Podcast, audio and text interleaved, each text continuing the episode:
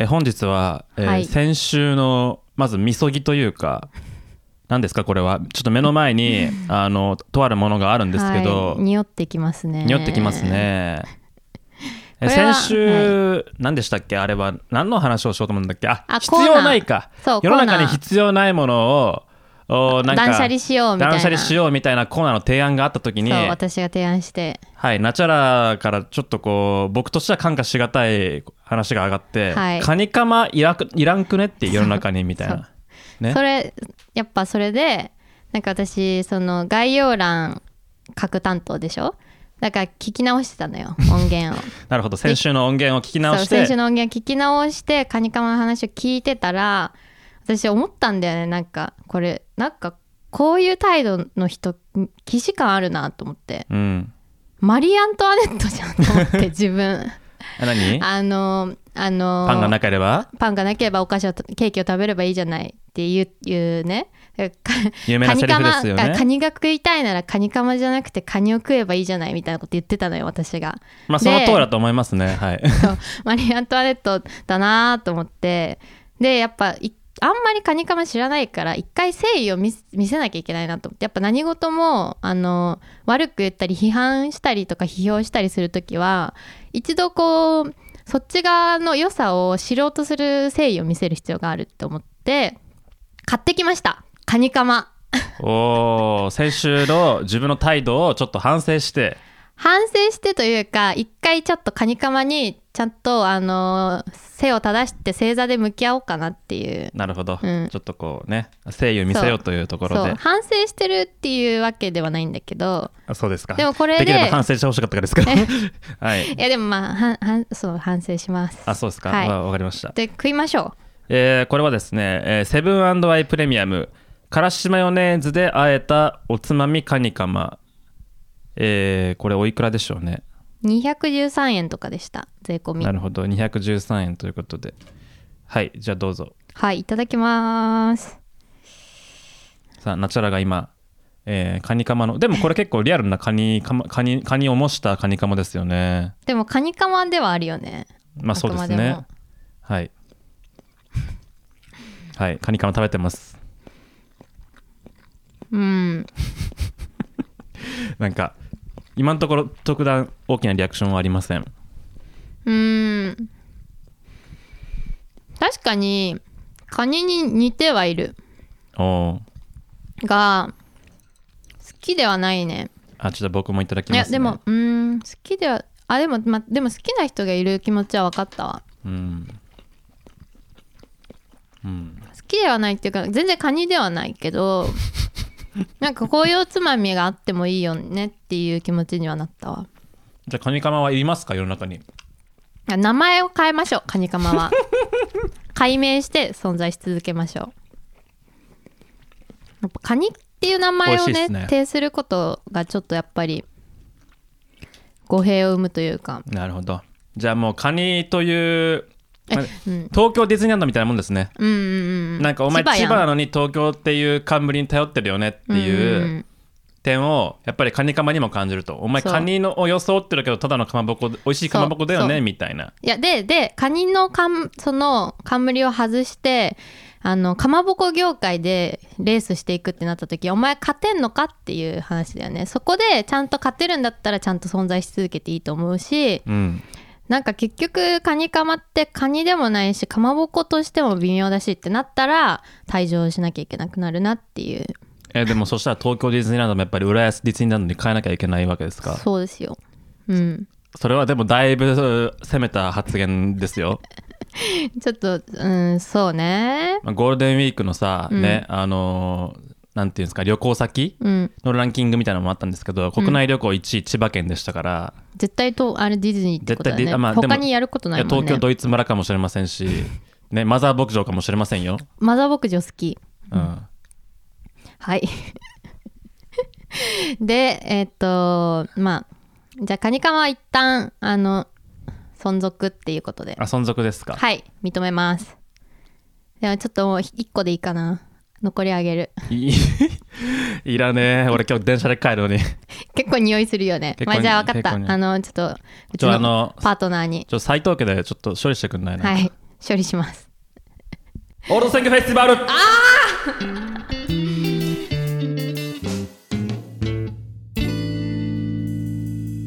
えーこのラジオはマシンガントーク系オタクの今村と現代のマリー・アントワネット・ナチャラがインターネット貴族という謎の爵位を振りかざし世の中のあれやこれやに切り込んでいく様をモザイクなしほぼ無修正でお送りする炎上上等の茶番劇です。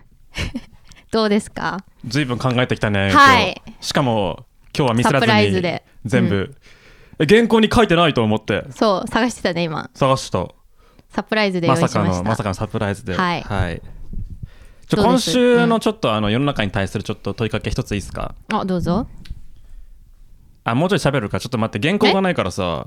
何何？原稿がないからさ。あ見る。そうそうそう、はい。だいぶ今のとこカットしようかな。わかんないマシンガントーク系オタクの今村と現代のマリー・アントワネットのナチュラルですか、はい、ちょっと本当はねマシンガントーク系オタクってとこちょっと本当はそのマリー・アントワネットみたいなちょっとあの貴族にちょっと絡めた言葉にしたかったんだけどちょっと思い浮かばなくて。一旦こんな感じです炎上上等の茶番劇は非常に好きなフレーズです、あいいでしょいいですねはい。結構ああとモザイクなしっていうのもさ、はい。ラジオで映像ないけど、まあ、モザイクなしっていう。説明すんなよあだから。そうだね。言わなきゃよかっ分たかってるからみんな。説明しちゃダメでしょ、ちなみにほぼ無修正っていうのはガチでほぼあの編集してないんですよ。当ラジオ。ほぼ編集してないですねこのラジオは。本当にあの先週とか割とあの大きめのあの間がありましたけど、うん。そこもあのそのまま放送しましたんで。そうそうそうそう。はい なんかさ私がさやっぱラジオ慣れしてないからさなんかあの携帯の通知が鳴ったりとか今村さんが飲み物の蓋を開けるとかそういうのにいちいち反応しちゃうんだよね。でそうそういう間を一切カットせずにだから多分内容とちょっとかなんか絡まないわけわかんないことを一言私が言ってたりするときは大体そういうので。そうね。たまにあの文脈と関係ない発言があって回収されないことがありますけど気にしなくていいです。はい どんどん流していきましょう、はい。そんな感じで今週もやっていきましょうか。はい今週もやっていきましょう。はい。でなんか提案したいって？いや今週もやっぱり世の中にちょっと炎上上等で切り込んでいきたいあ炎上上等で切り込んでいこテーマが、まあ、1個ありまして、えーまあ、シリアルってありますよね。ううんうん。アメリカ人の朝ごはんヒット、うんコーンフレークとコーンかフレークとかね。甘いやつみたいな。グラノーラとか。グラノーラ系とか、うんうんであれ大体まあ牛乳入れて食べると思うんですよ。うん。うん牛乳を注いで食べると思うんですが。思うんですが。思うんですが、はい。えーシリアルを食べる際に牛乳を先にお皿に注ぐのか、あるいはシリアルを先に入れたところに牛乳を注ぐのかっていうこれ。どっち派かって。どっち派かっていう。どっち派なんですか？あ僕はシリアルが先です。私もシリアルが先。うんやっぱ牛乳のやっぱあれだよね加減っていうのはさ、うん。シリアルのなんか量による。量によるよね、どれぐらい浸るかってね。うん、じゃあ結論出ました？シリアルが先ですね、これは。えこれこれさちょっと近い話あって私がいつも悩むのがあのうちイオンウォーターの粉末をストックしてて珍しいね。あの二日酔いになった時にそれを飲むんですよ、であのススティックを500ミリなんだっけ250ミリリットル1本とか？うん。なんかそういうのでこうあの大体二日酔いの時は2リットルのペットボトルにこうの水と、まあ、合わせて作るんだけどあの水あのあれプロテインのシェイカーとかに入れて作ったりとかするのね。はい。でその時に水が先か粉末が先かっていうのがあってあーでもプロテインでも同じことありますね。あるんだ。そのさ水液体入れるとさ舞い上がっちゃうじゃん粉が。あー。特にイオンウォーターの粉ってすごい細かいからプロテインどうか分かんないんだけど。確かにイオンウォーターの粉末は軽いイメージですよね。うん細かくて。うん。だから舞い上がっちゃうからじゃあ後に入れるかってなるんだけど後に入れると結構ちゃんとシェイクしなきゃいけなくてだるいっていう、あとあのそう後に入れるも入れるであのなんかさギリギリまで水入れてたりするからさなんかこぼしたりとかあのなんかすなんなんだろうななんかそれもそれでねなんかうまくいかないんですよ。いやわかります。あの、うん。多分プロプロテインも多分粉の粒としては近いんですけど、うん。あの後入れだと結局その容積が狭いところに対して、まあ、カップ1杯なりのうん。粉を入れなきゃいけないんですけど、あのまず水に弾かれて浮いてくるんですよね そう。はいはいはい。水に弾かれて浮いてきてちょっとちょっとやっぱこぼれるんですよカップから。そう。なので僕はでもあのー粉先だとうん。粉が下に滞留しててそこに水を注ぐので結構固まるんですよね。あーわそうかる。ダマができやすいっていうのが、はその粉先入れの、まあ、デメリットなんですよ。あじゃあどどっち派なの結局そえっと僕個人的な結論としては粉先ですねああそうなんだ、はい。でもダマになっちゃうの嫌だなって思いながら粉先そうですねに入れてんだ。粉先にしてまああのその粉はやっぱり入れた瞬間に多少その内部で跳ねるので、うん。やっぱり舞い上がっちゃうんですけどこう深さがある段階でそれが起こる分には周りへの被害は少ないのでまああのなんていうんですかね。その掃除のしやすさという意味でやはり粉先ですね、じゃあそんな感じで。はい、皆さん議論してください。世の中の皆さん。あとは頑張って振るんですよ。あ僕あー入れた後ね。そう僕は豆乳派でしたけど、うん。そう。入れて頑張ってもうい一生懸命振る。でダマダマにならないように頑張って一生懸命振るっていうそういう感じです。はいわかりました。はいありがとうございます。はーい。なんか突然突然の提案でしたね。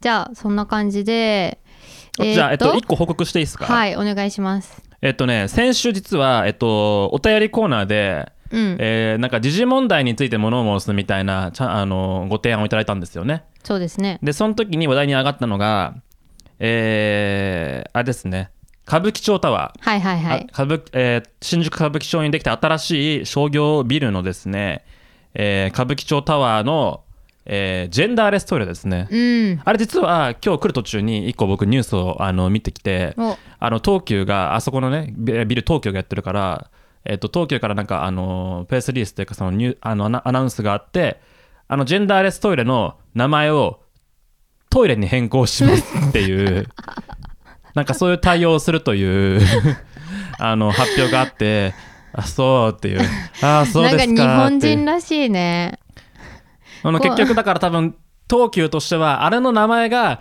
ジェンダーレストイレというところに落ち着いてるところがやはり多少こう角が立った理由なんではないかという多分結論なのかもしれませんね。よっかさそのさ投げかけるためにわざわざジェンダーレストイレにしたんじゃないのかないや僕もそう思うんですよ。結局その取り組みのなんていうんですかねその立て付けというか、先進性？あれですよね。その気持ちですよね。なんでこういうこと、こういう説を作ったのかっていうところが名前に込められていたはずなんですけど、うん。うんそれを取っ払ってただの変なトイレになってしまったというところが、まあ、あって、まあ、よいいいいのか悪いのか僕には分かりませんけども、まあ、そういうニュースがありました。までですよ、はい。でこのジェンダーレストイレはなんかあのいろいろ問題があるんじゃないかとツイッター上でにぎわっておりまして、えーまあ、いろんな方の意見を目撃することはあれどこう実際に行ってみた話ってのはなかなか目撃しないと。うん見た見てないかもまだ。そう。いうところで、えっと、僕が実際、えー先週の、えー金曜日かな。おえ？ってことはあ,、はい、あ配信された日にね。そう配信された日ですけども、うん。はい、先週の金曜日、えー行ってまいりましたまた。おおあの歌舞伎町タワーふんふんふん。でえっとこのジェンダーレストイレ、まあ、と今はもうただのトイレになったらしいですけども、ねそのこのジェンダーレストイレというのは、えー歌舞伎町タワーって、えー東宝えー新宿東宝シネマズあのゴジラの、えー映画館の左の左、えー正面に向かった左の広場の真ん前にあるんですよ。ドカーンとあるんですよ。あーあね。東横界隈で有名なあの広場のねで、えー入り口が、まあ、いくつかあるんですけど、えーそのもう、なんていうんですかね、広場から直接、まずこう3階に上がるエスカレーターがあるんです。うん。で、エスカレーターを登って、その3階のフロアにジェンダーレストイレがあります。ふんふん。はい。で、えーまずですね、えーそのそのの3階のお手洗いですね。3階のお手洗いが、えーどういう、えーなんていうかあー、まあ、構成になっているかというと、まあ、先週話した通りではあります、えー通路がまず1本ありましてで突き当たりあります。で左に行くと男性用小便器の、えーお部屋です。ふんふん。なのでこここは男性しかまず使えません。はい。そしておしっこしかできませんうんちできないんだ。えーだからうんちする便器がないからね。そっかそっか。ないんですよ。えじゃあさおしっこ室うんちしたくなったなって言ったら一回出なきゃいけないんだ。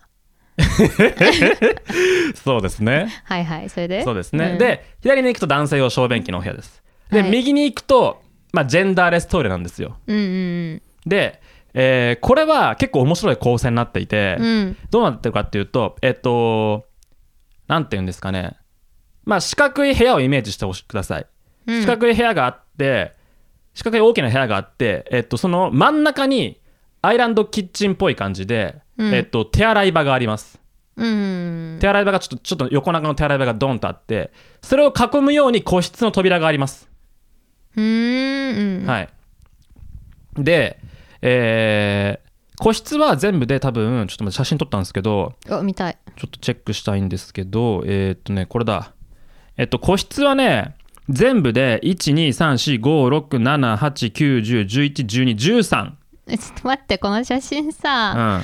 その表になってて個室の数数ごとに四角があってその中にさあのよく見るトイレで見るさ赤と青のさ、あうん。女の人の赤いマークとさ男の人の青いマーク、あれが書いてあって一個一個なんか女性専用とか男性専用その話を今からするんだろお前。あごめんごめんごめんごめんごめん。あ何言うんだかその話を今からするんじゃないかごめんごめんごめん。ちょっと突っ込んじゃった。突っ込んじゃったっていうか気になりすぎちゃっかた数を数えたの今。ごめんごめんごめんごめん。なん何個だった？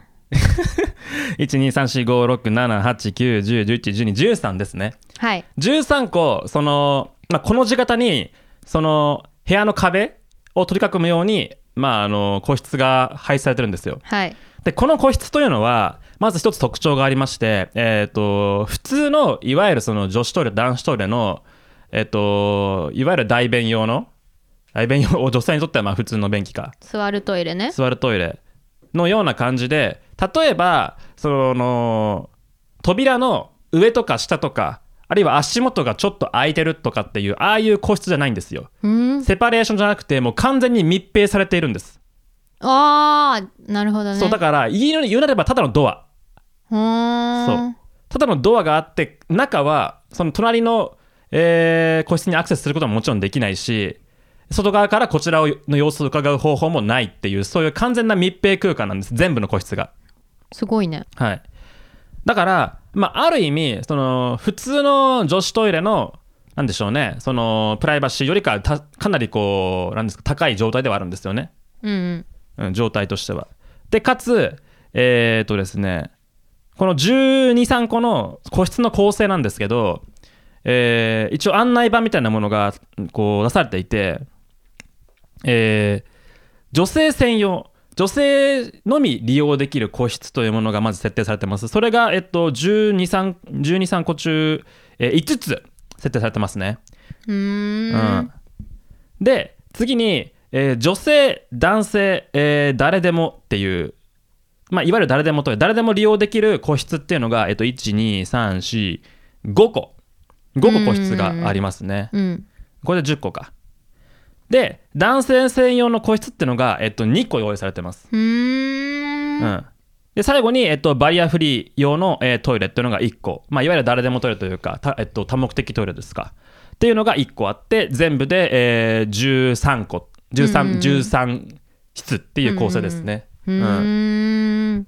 で、えーこれは列あの待ち列としては1つです、ああなるほどね、はい、で当日は結構、えーまあ、現場も混んでてでそのトイレを求める女性も多かったので、うん。えーこのジェンダーレストイレの列に並んでいるのはほとんど女性でしたね、まあ、僕以外女性だと思います。おーど,、はい。どういう目で見られたの？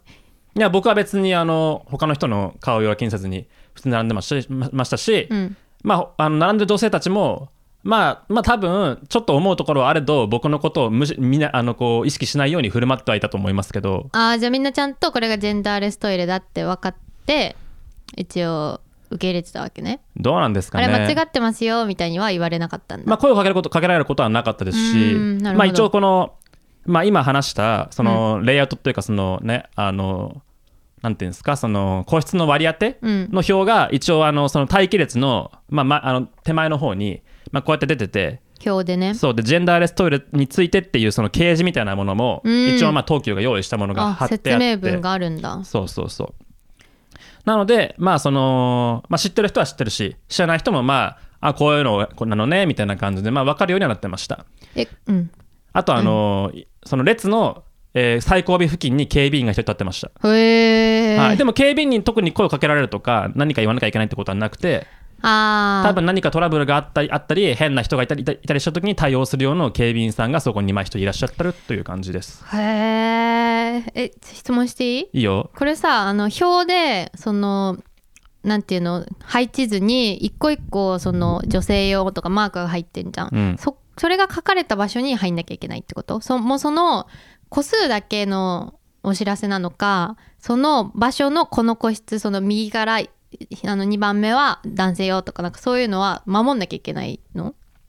守んなきゃいけないんじゃないですかね。えっとうんその扉個室の扉にも表示があります、あそうなんだ、はい、だ女性用の、えー女性専用の個室にはあの女性のあの赤い、えー人型のピクトグラムが貼られてて、で、えー誰でもいいようには、え3人分ですね。男女で真ん中っていう、え3人分のピクトグラムがついた、えーアイコンというか、まあ、シールみたいなのがポンポンポンと貼られてるっていう感じ。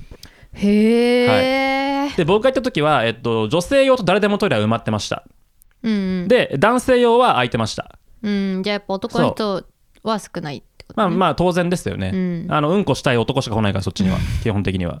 めっちゃ恥ずくない？それさ並んでる今村さんこいつうんこするんだって思われてたってことでしょ、いやだからまあうんこする確率は非常に高いよね、うん、まだ何でもトイレ派の人かそううんこする男かっていうことだよね。男に見えるトランスジェンダーか、うん。あ男に見える女か、うん。あるいはうんこしたい男か、うん。座って用を足したい男かの、まあ、4択ぐらいだよね。ああ、なんかでもそのおしっこしたい男ではないっていうことはかあじゃあ立っておしっこしたい男ではないそうだね。潰れる可能性はそれだけだね立っておとおしっあじゃあまあこしたい割とそっか。うん。そんなに特定はされないんだ。並んでることによってあいつうんこだっていう。いやでもまあおよそうんこじゃないきっと。そうだよね。それは恥ずかしくない？あ僕はあんま考えなかったね。あああの僕は本当に興味本位でジェンダーレストイレを見学しに行ってて、うん結構どういう構成かっていうとかみんなどういう様子でやってるのかってことを見るのに必死で、うん自分がうんこ勢だと思われてるってことには全然思いがめぐむあのめなんかこう あ巡ってなかった。巡ってなかったので、うんちょっとそれ考えなかったですけど。はい。でどうでした？で結構観察してみてまず、うん。ポイントとしてあるなと思ったのはえっとまあうんこしたい男も女性と同じ列に並んでるっていうことが一つありますよね。うんうん、特殊だねそう。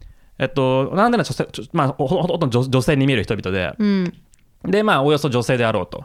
で、彼女たちは普通のトイレを利用、普通にトイレを利用利用しようし利用しようとしていて、同じ列に僕が並んでいるっていう状況は結構こう、なんですかね、人によっては思うところがあるかもしれないっていうのが、まあ、一点ありますね。うんうん、ただまあそのなんですかねそのトイレとしてのこうなんていうんですかね、えートイレとしてセキュリティが低いってことはまずないっていうのは間違いなあーじゃあしっかりちゃんと対策されてるなっていう印象だったってこと、いそうですね。その列に並んでいるのがお列に男が並んでるのが嫌とか、うん。同じ手洗い場を使いたくないっていうところまでいい至るとそれはちょっとあの不和というか違和感が生まれるんですけど、そのトイレをしている最中とかトイレの中っていう意味では、えーまあそのなんていうんですかね。特に何も誰もリスクを負っていないといううん。風にはなっているかなと思いました。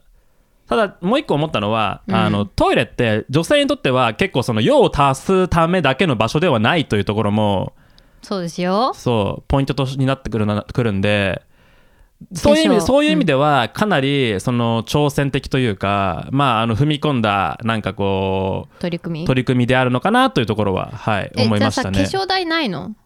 えーっとねいやでも化粧台的なものはないね。ないんだ。鏡が手洗いはあってうん。鏡もあった、でもその別の棚みたいな。そうだね。化粧するスペースってのは多分なかったんじゃないかな。あの女子トイレだと大体、まあ、うん恵比寿駅とかそういう大きい駅とか、まあ、普通に基本的にはあんのかな、まあ、ちゃんとしたトイレだと手洗い場とは別になんかその物が置けるようななんていうのスペースがあってその前が全部鏡になってるみたいな、うん。で場所によってはそれがこう仕切られてたりとかちゃんとブースっぽくなってたりとかすんのよ。はいはいはい。えでもそういう様子はだから気づくと思うあったら。そういう様子はなかったですね。なんか細長い、いわゆる学校にあるような、うん。そのレイアウトっていうんですかね。もうちょいおしゃれでしたけど当然そのなんかう水が出る蛇口的なものは、でもまあレイアウトとしてはまあ細長いそのなんかで流しに対して3つぐらいその手洗いの蛇口があるっていう感じだったと思います化粧台ないんだ。化粧台はねなかったんじゃないかな。不便だと思ううん、ななんかそういう意味では女子トイレは非常にこう割を食ってるというか女子トイだね。女子トイレという空間はとてもこうなんていうんですかね、あのー犠牲を強いられているということは言えるかもしれませんね。ですね、うん、えてかさなその男子トイレのおしっこするタッチションする男子トイレを分けたっていうのはさ最初その女子女子トイレはなくてジェンダーレストイレと男子トイレしかないんですって話を聞いた時にその男の人が入っそのなんだ性自認が男であるっていう人が入ってくるのが嫌な女の人もいるからその分けてんのかなって思ったんだけど男うんこはその一緒になってるから結局男の人もその空間に入ってくるわけじゃん。そうだね。そしたらもうさあのタッチションもさ全部さ一緒にしろよしれすればいいのにさなんなんで分けたのかな？タッチションはどななんでしょうね。やっぱりその効率の面で、うん。その男があのそのなんていうのかなタッチション便器というこうカルチャーを受け入れているからまああのそこに置いといてもいいってことなんじゃないですかね。そのだからあのタッチションするとチンコ丸出しになっちゃうからそうね。見えそう見見せられるのも嫌だし見られるのも嫌だっていう人もいるからじゃあ扉を作るってなると結局そのあの効率が悪くなるから、うん。それでその男性の行列になっちゃうんじゃないかってことでその男性がな並んで行列にならないようにタッチショントイレも作ったってことなのか。まあだから、まあ、男性の要望というか男性の効率はそこではやっぱりこうさ採用されてるというか、まあ、犠牲にはなってないですよね。うんその、まあ、男性がこのなんていうんですかあのチンコ丸出しでお互いにこう用を足してる姿が丸見えであるっていう状態を受け入れてるしそれは効率がいいからそのまあ施設サイドもまあそのままでいいかっていう判断が、うん。まあ、降りるってことですよね。すごいなんかずるいねそれはちょっと。男性もさ座っておしっこすればさ結局 ただのジェンダーレストイレとして批判されなかったんじゃないのか。なまあまあされいろいろあるか。まあ何か言われることはあるかもしれないけど、女性がタッチションを受け入れれば逆にあり得るかもしれませんけどね。そうね。じゃあこうしたらよかったんだ、うん。ジェンダーレス座ってトイレと ジェンジェンダーレス立って効率トイレっていう2つにすればよかったんだよきっと。そんなんねもっとトラブル起きますよ。だから原始主義的な話を言うのであれば男用タッチション便器と女用タッチション便器とその他がああるべきなんですよね、うんその他タッチション便器ね。だからまあうんこうんこ用と、うんうんこ用と小便用男女があるんですよね、うん。その感じだと、うん。なんだようんこ用って。だからうんこトイレと、うん。あの効率重視おしっこトイレ、うん。見られてもいいから効率よくするっていうその2つに分ければよかったんだよ。で結局実質としてはタッチションは男しか使わないから、ね。男の効率だけ重視されてるねっていう話はまあ変わんないか。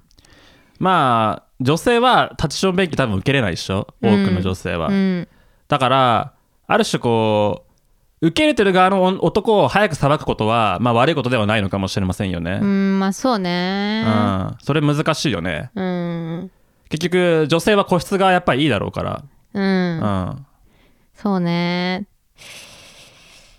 うん、どうすればよかったのかな？でもこれでちょっとうん危険だなって俺思ったのは、はいはい。うんこしたい男はかなり危険な目にさらされてるんだよこれ。漏れるってこと？てめっちゃ並んでて。あのこの列には女性がもとそそもそも基本的にたくさん並ぶわけよ、うん、だから誰でもトイレもおよそおよそこう女性がで生まれることが多いはずなんだよね、うっん、てことは男性に残された選択肢は 2, 2部屋しかないわけ、うん、うん。こしたい男は。そううんこしたい男の選択肢は2部屋しか残されていないのと同じなわけですよ結局。うんでも確率としてはまあ1234567分の1で一応あの回回ってはくるあー誰でもトイレも使っていいから。でもトイレにも入ってもいいから、うんまあ、でも我々男に対してこう限定的に開放されてるトイレは2つしかないから。じゃあうんこしたくなった時にもっと並ぶことになるってことね。まあ基本的にはそうだね。でもさ、ううんん、こさ、うんこならさ、まあ、我慢できんじゃない？まあ、うん、まあでもどうだろうね。あでもうんこしたくてさまよってここにたどり着いた絶望だね。うん、まあそれは状況によるよね。あのそのなんかその決壊した時の被害はうんこの方が多いからさ。やっぱり。そうだね、うん。間違いない。いやだからでもまあ僕は基本的に入ってみてあの最低限考えられてはいるし面白い取り組みだなっていうふうには思いました、うん。うん、ただなんか、そうこの取り組みを広くこういろんなところで普及させるとか誰かがパクるっていうことは結構こういろんな議論を重ねないとこうなんというか評価が分かれる感じはしましたね。そうね。でもまあ確かにこれができた場所が歌舞伎町だっったからその議論を生むなんか一つの なんていうかきっかけとしては機能しそうな気はするね、うん。そのうん、でも最も重要な役割は多分果たしてるんですよ。うん、その議論を生むっていう？いやえっとそれもそうだしあのー多分その性自認が男で体が女性とかうん性自認が女性で体が男とかっていうつまり、えーどっちのトイレに入っても入っても自分ないし他人に対して何かしらの不和を生むという、うん。そういうこそういうこう状況に置かれた人々を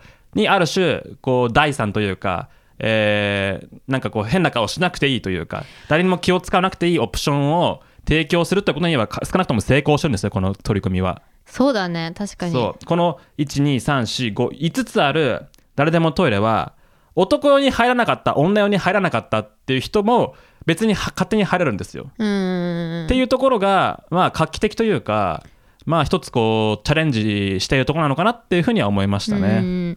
んしかもそのさなら普段のトイレだと並んでる時点でやっぱ見た目であれ？違うんじゃないってなったらこうそのざわざわするけど、うん。このトイレはいろんな見た目の人が並ぶことがもう前提になってるから、うん。なんかそこであんま別に気にしないっていう体験ができるっていうのは新しいしなんかそのいいことな気はした。うん、多分なんかそういうことなんでしょうね。あの列に男である僕も並んでいて、うん。およそ女性も並んでいて気にしないそうどっちどっちか分かんない人も多分その中に含まれるけど、うん。別に誰もそれを気にしなくていいという状況を作り出しているのは、うん。結構成功だと思いますね、うんただまあ女子トイレを大いにこうなんかあのルインしてるというところはあると思いますけど。うん。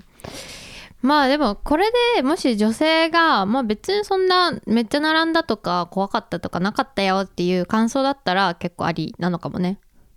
まあそうねまあちょっと今後もあの議論をキャッチしていきましょうまあでもなかなか面白い体験でしたこれは、う。うんうんうん、はい。ありがとうございます。面白いレポート。はいあの現場の現場の生の情報をちょっとシェアしたいなと思って。うん、しかもそのさジェンダーレストイレかトイレって名前になっちゃったからさ数少ないジェンダーレストイレ時代を見た人として。そうですね、うん。ジェンダーレストイレ時代を行きました。ああのちなみにあれだわ、掲示のむ文言を読んでみようかなああ読んでみて読んでみて。そうジェンダーレストイレそれも撤廃されちゃったのかな？どうなんだろうね。入り口に一応そのどういう取り組みであるかっていうも文章があのでっかい紙で掲示されてるんですよ。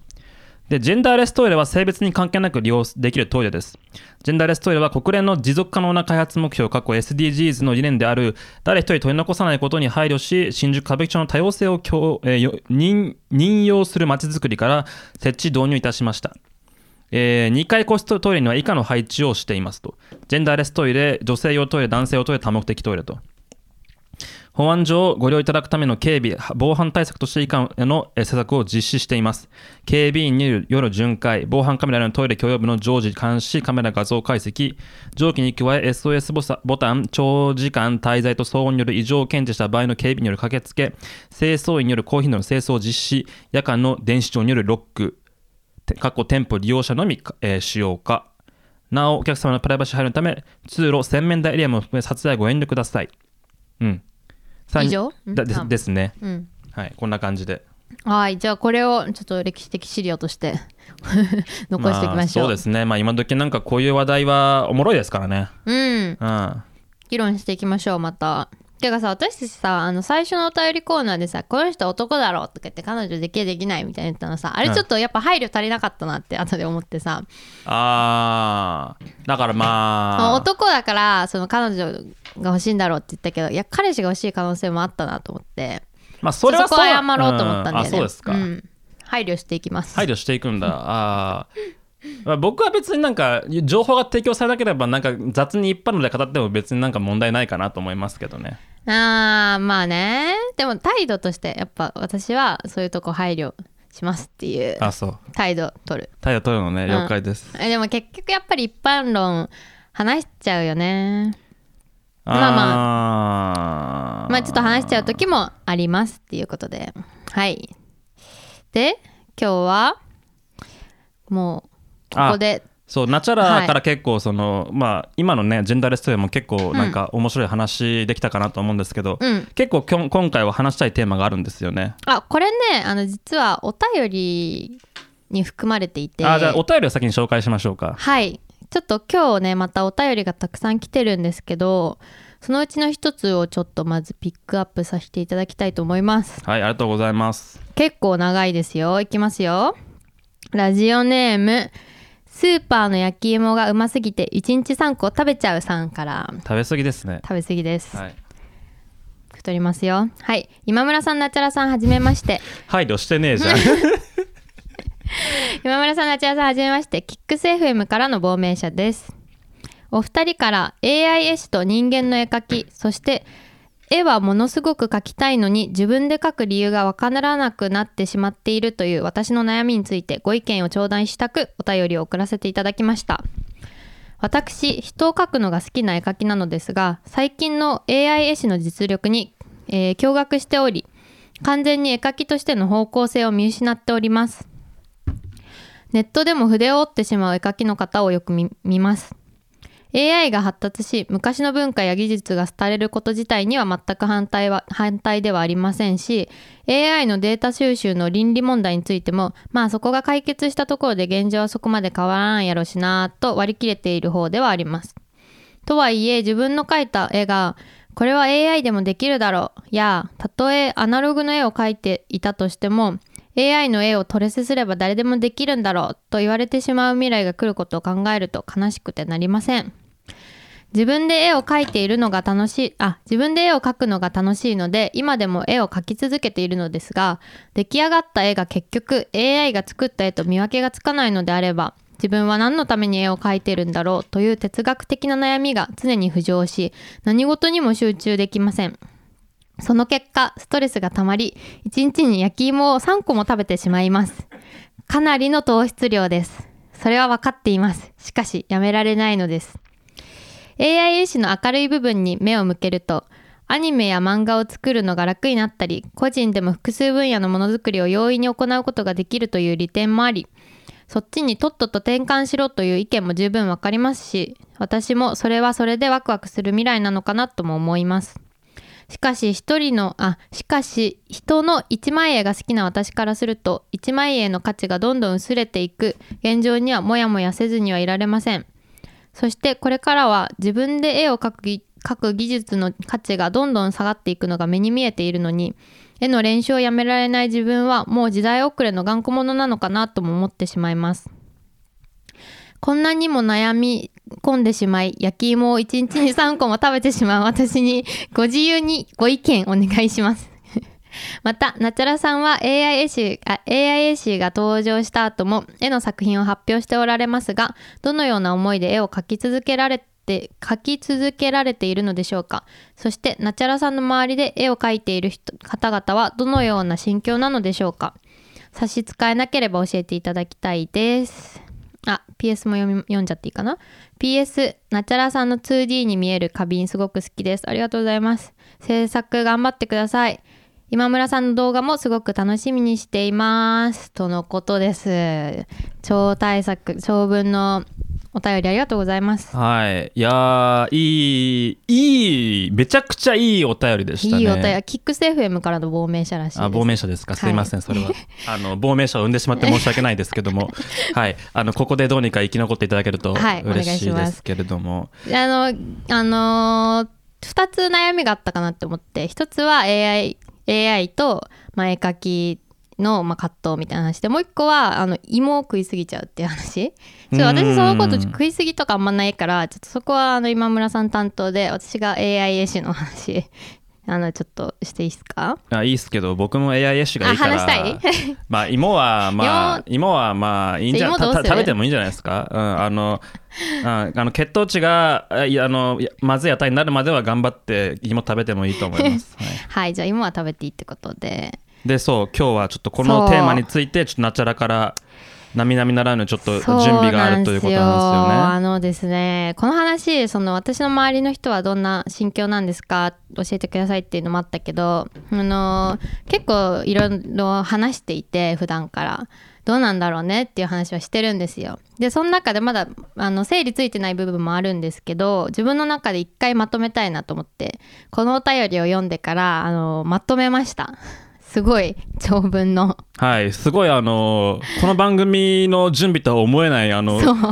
超真面目にまとめた。長文のまとめがあってやはりあのこの問題について整理しなければ語れないというやっぱりナチュラの、うん。あの並々ならぬねはい。心境が、はい。まあ垣間見えるんですけども。で、はい。でちょっと話していきますね。はい。まず、まあ、自分で書く理由がわからないっていう言葉があったんで、まあ、そこからちょっといろいろ議論を整理していこうと思います。でこの人の言ってることじゃないこともちょっと含まれてくるかもしれないけど、まあ、ざっくり今世の中で議論されてる話に対しての私のリアクションを話していくとまず自分で書く理由がわからないっていうのは、まあ、2つの論点整理できて、えっと、1個目1が作者が自分である必然性の話。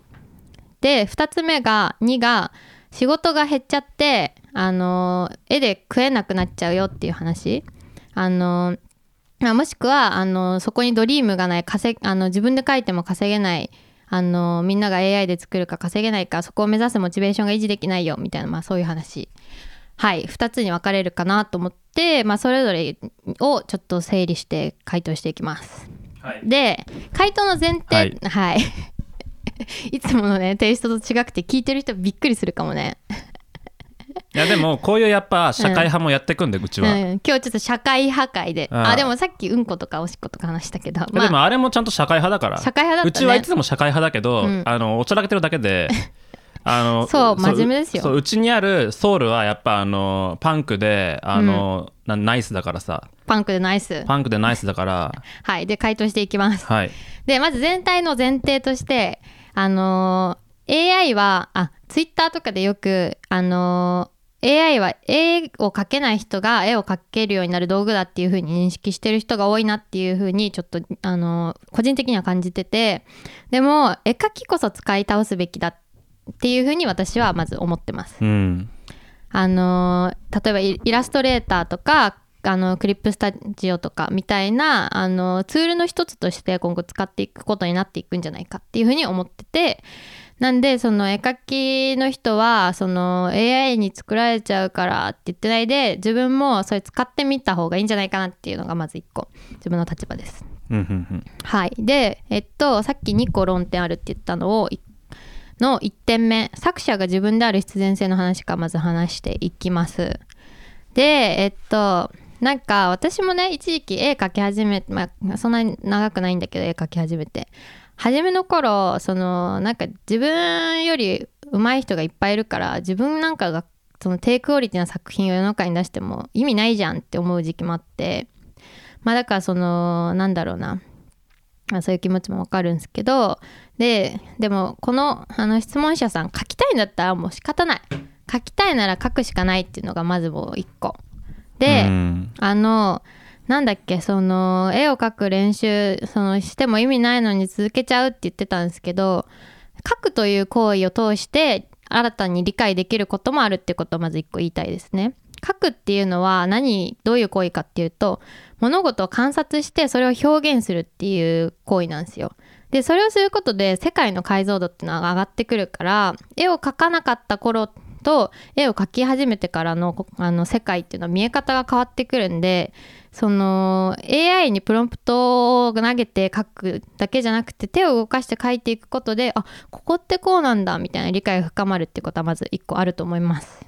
はい、でそれからまああと、まあ、これは書くっていう行為の話で、あと、その自分自身である必然性の話なんですけど、まあ、描いた絵を通して行われるコミュニケーションっていうのに結局意味があるから、あのー自分自身が書いたっていう事実もすごく大事だと思います。AI が書いたんじゃなくて自分自身が書いたんだよっていうことによって、あのー自分だ自分自身だったり周りの人だったり社会に与える影響っていうのがあると思います。でもしなんかそれってどういうことみたいなことあったらさちょっと突っ込んでくれる？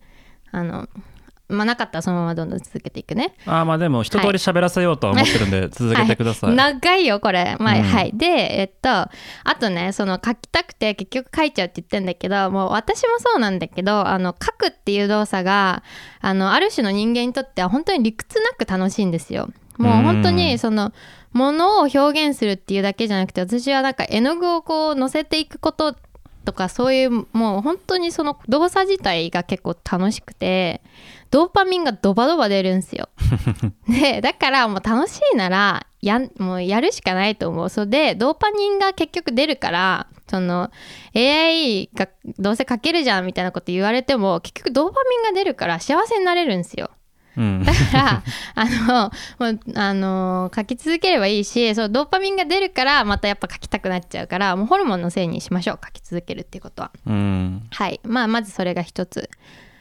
で、二つ目の論点として、仕事が減ってって、その、なんだ、AI、AI イラストで生成でき、A- AI でイラストを生成できることによって、その各人口が増えたりとか、描けなかった人が、その、わざわざ絵師にた、絵描きに頼まなくて、あの、仕事ができるようになるみたいな話で、仕事が減って絵で食えなくなるっていう、まあ、議論もツイッターで結構されてると思うんされてるかな？されてると思うんだけど個人的にはそんなことはないと思います。絵を作る人はこれからも食っていける。でまあここちょっと絵を描くっていうか、まあ、作るっていう言い方したんですけどまあいろいろその絵をそうねまああの状況は変わってくるかなっていうのがあって、まあ、まず一個、えっと、過去に振り返ってこういう今回の AI AI イラスト生成 AI が出てくるみたいな同じような絵描き絵の絵を描くことの世界でそのどんな変化が同じような変化が今までにあったのかっていう話をまずしたいんですけど、まあ、そもそもまずデジタルイラストっていうのが出てきた時も多分すごく大きなあの反響が当時あったんだと思うんですよ。私はもうあの分かんないけど。うん。でえっとまああと例えばちっちゃいことで言うとフォトショップにぼかし機能とかがあったりとかしてそういう機能を使ってあのデジタル絵を描く時ってすごい楽できる部分があるのね。そういう機能一つ一つっていうのもあの初期絵かその前の時代に戻ってったらその手書きで再現してたことなんですよ。それがどんどん簡単にきいろんな機能に置き換わってっててだったりとかあとはストックイラストあのイラスト屋さんとかもだけどスタストックイラストが登場することによってその安くイラストが手に入るからイラストの仕事なくなるじゃんみたいな議論も多分あったはずストックイラストが登場した時。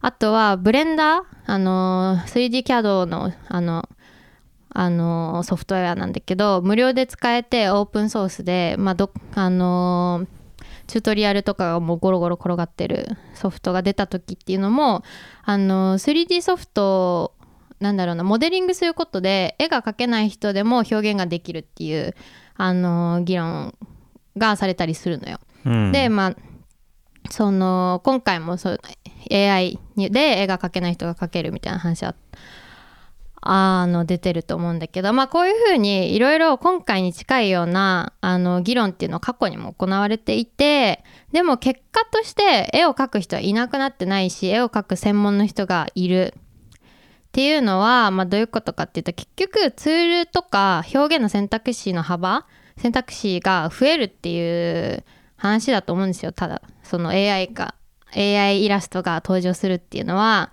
あのツールや表現の選択肢が増えただけでではあすごい。疲れてきてんじゃん自分で。疲れて。まだ結構長いよ。長いね。それでえっクソデカ感情が溢れてるからね。そう。なんかまとまってるかどうかわかんない。とりあえず今メモ読んでんだけどえっとねで、まあ、デジタルツールのブラシでさちょっとあまあいいや。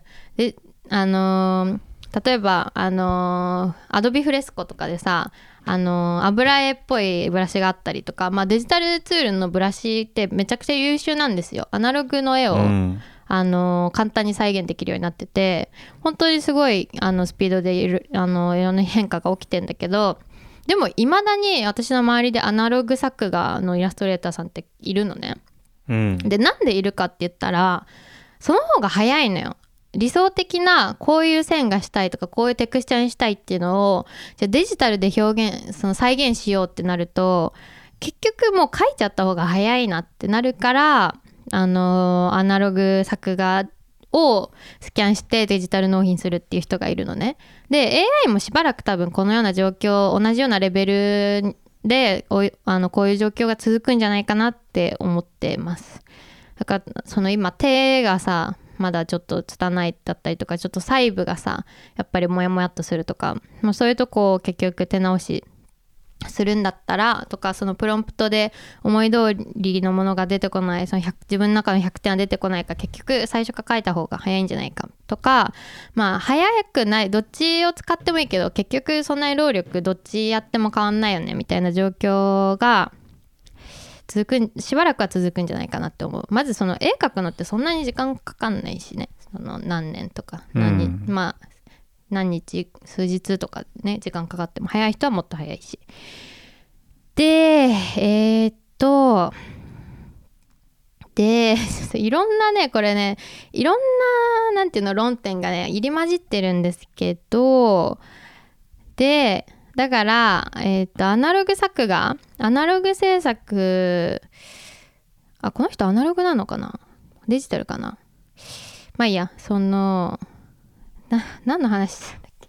ごちゃごちゃしてきた。うん。でえっとちょっと話一個それるんですけどじゃあえっと絵を描くこあなんだっけ？ちょっと待ってね。本当に混乱してきた。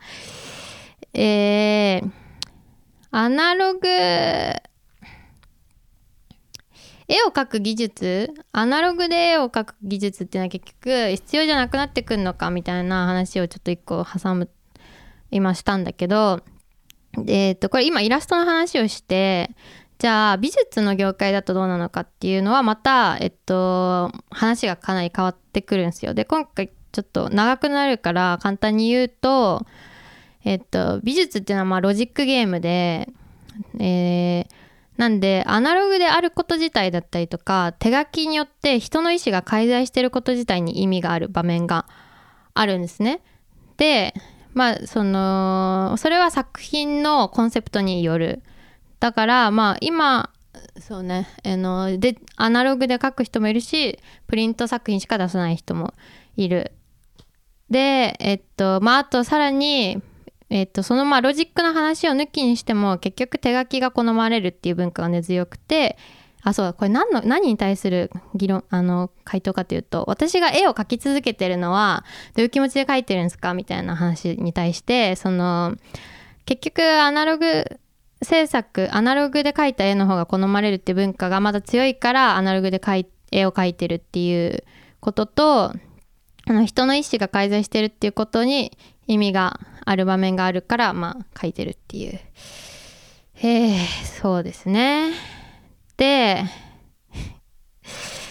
やばいね。これ全然まとまってないね。申し訳ないですけど続けます。続けてください。はい、はい、ででは今後 AI イラストどんな場面で使われる使われるのか何と置き換わっていくのかって話を次します。はい。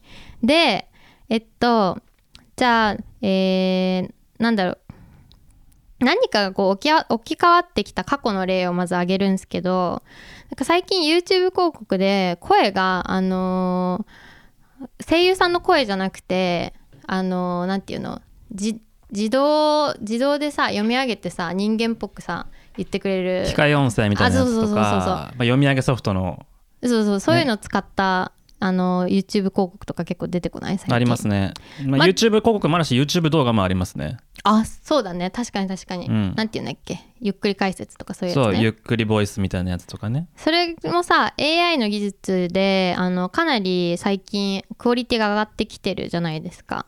読み上げナレーションソフトみたいなのが。上がっていきてるんですよ。有料のナレーションソフトそはう。もうあの声優さんが読んでるのとあんまり変わらないですね、うん、でだからこれは今までの声優の仕事が置き換わってる例でであとはえっとまあちょっとこの後の例は AI 関係ないんだけど友達音楽やってる人が話してたんだけどえっとあでも待ってこの話はちょっとなしだ。ちょっと待って音楽の話なしね。えっとあとクラウドワーカー？クラウドワークスとかさそういうあのサービスあるじゃん。クラウドワーカーが出てきた時っていうのもいろんな例えばイラストとかあのデザインとか映像とかいろんな仕事が、まあ、クラウドワーカーによってあ待ってこれ置き換わりの話じゃないね。やばいこれ発注形態だよ、そうね。うん、えーっと何が言いたいかというとあの今後 AI が置き換わる部分っていうのはブランド力が必要ない場面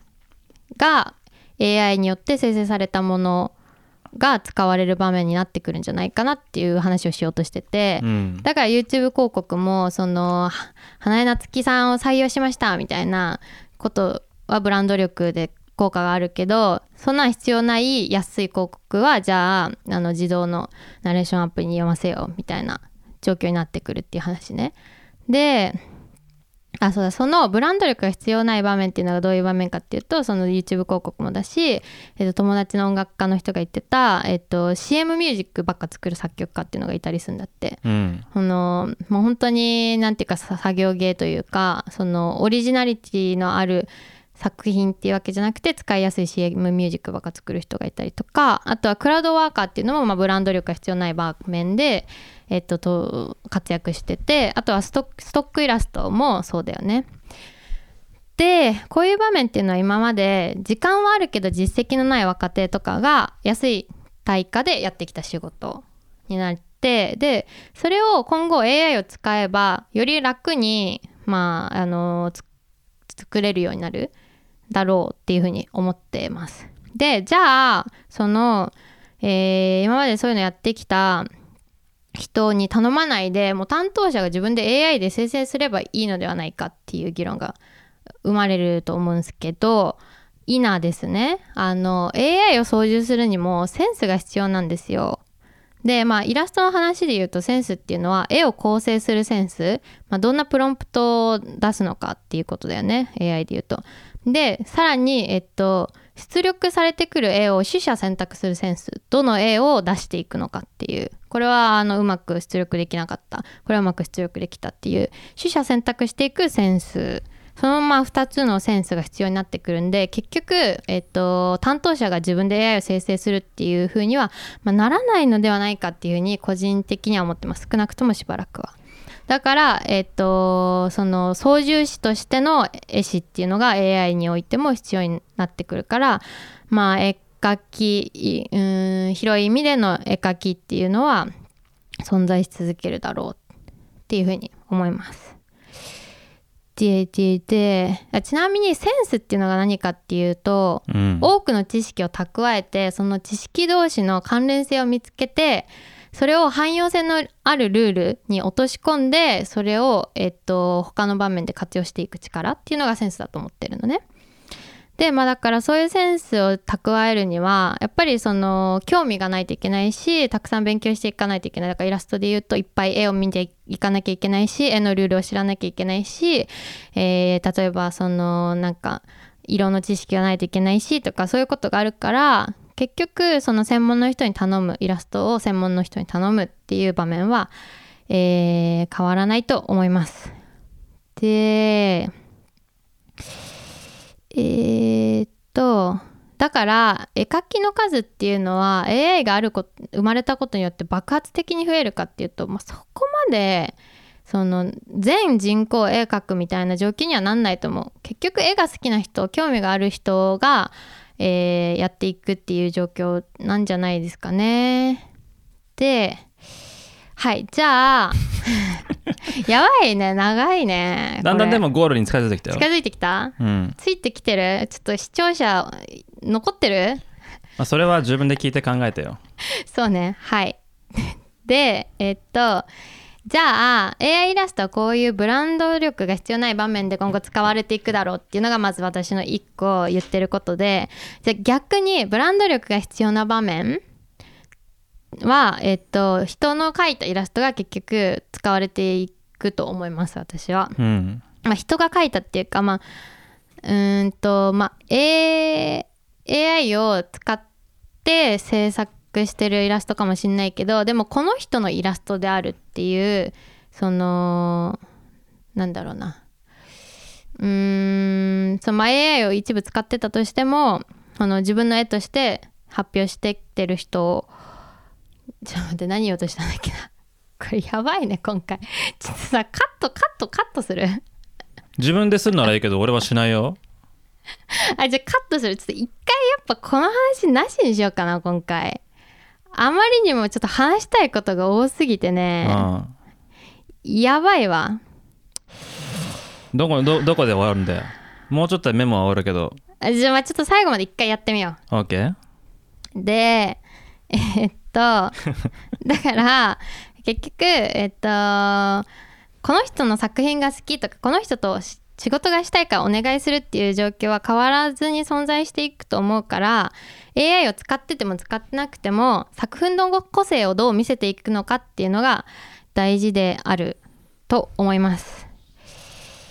でうんだからそうあのーはいでではどのようなパラダイムシフトがイラスト業界に起きるのかっていう話を次にするんですけど、えーまあ、結局絵描き絵を描く人っていうのはなくならないと思いますよって言ったけど状況そんな変わんないんじゃないって言ってたけど変わることもあるだろうっていう話ね。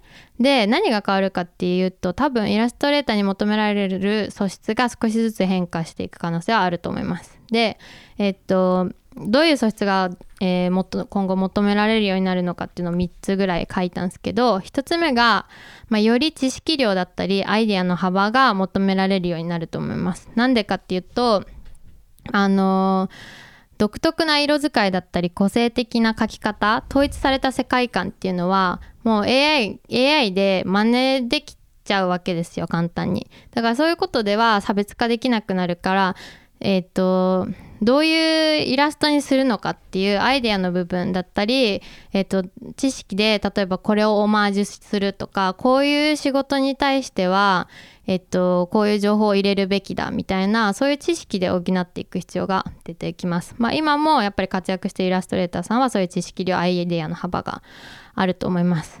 でそこがまより強くなっていくという話。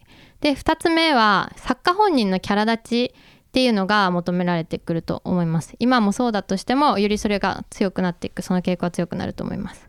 あのどういうことかっていうと、えーあどういうことかっていうとじゃなくてえっとまあ作家本人をキャラ立ちさせることによってこの人と仕事したいっていう風なことにつながるしそのクライアントがねこの人と仕事したいと思ってくれるし、えっと、ファン商売としても成り立ってくるで、えっと、このキャラ立ちをさせる時に、えー人が手で描いてるっていうことが一個パフォーマンスになるんじゃないかなっていうふうに思ってます。だからこの人その質問者さんはえっと AI で描けんのになんか手人間が描く必要あんのかなって言ったけどそこういうところですげえ人間が描いてるっていう風に思われる。そういうパフォーマンスの一つとしては、まあ、絵の技術っていうのは使えるようになるのかなっていう。はい。で3つ目作品を語る能力っていうのもより求められてくると思います誰でも出力できるってなった時にその作品がどう魅力的なのかとかその作品の裏側にあることだったりを話していける人がそのえー絵が溢れていった世界であの目立っていけるという話ですね。はい。でいろいろ話したんですけど求められる素質は少し変わっても特に困ることはないのではないかっていうのが私の今の意見です。うん。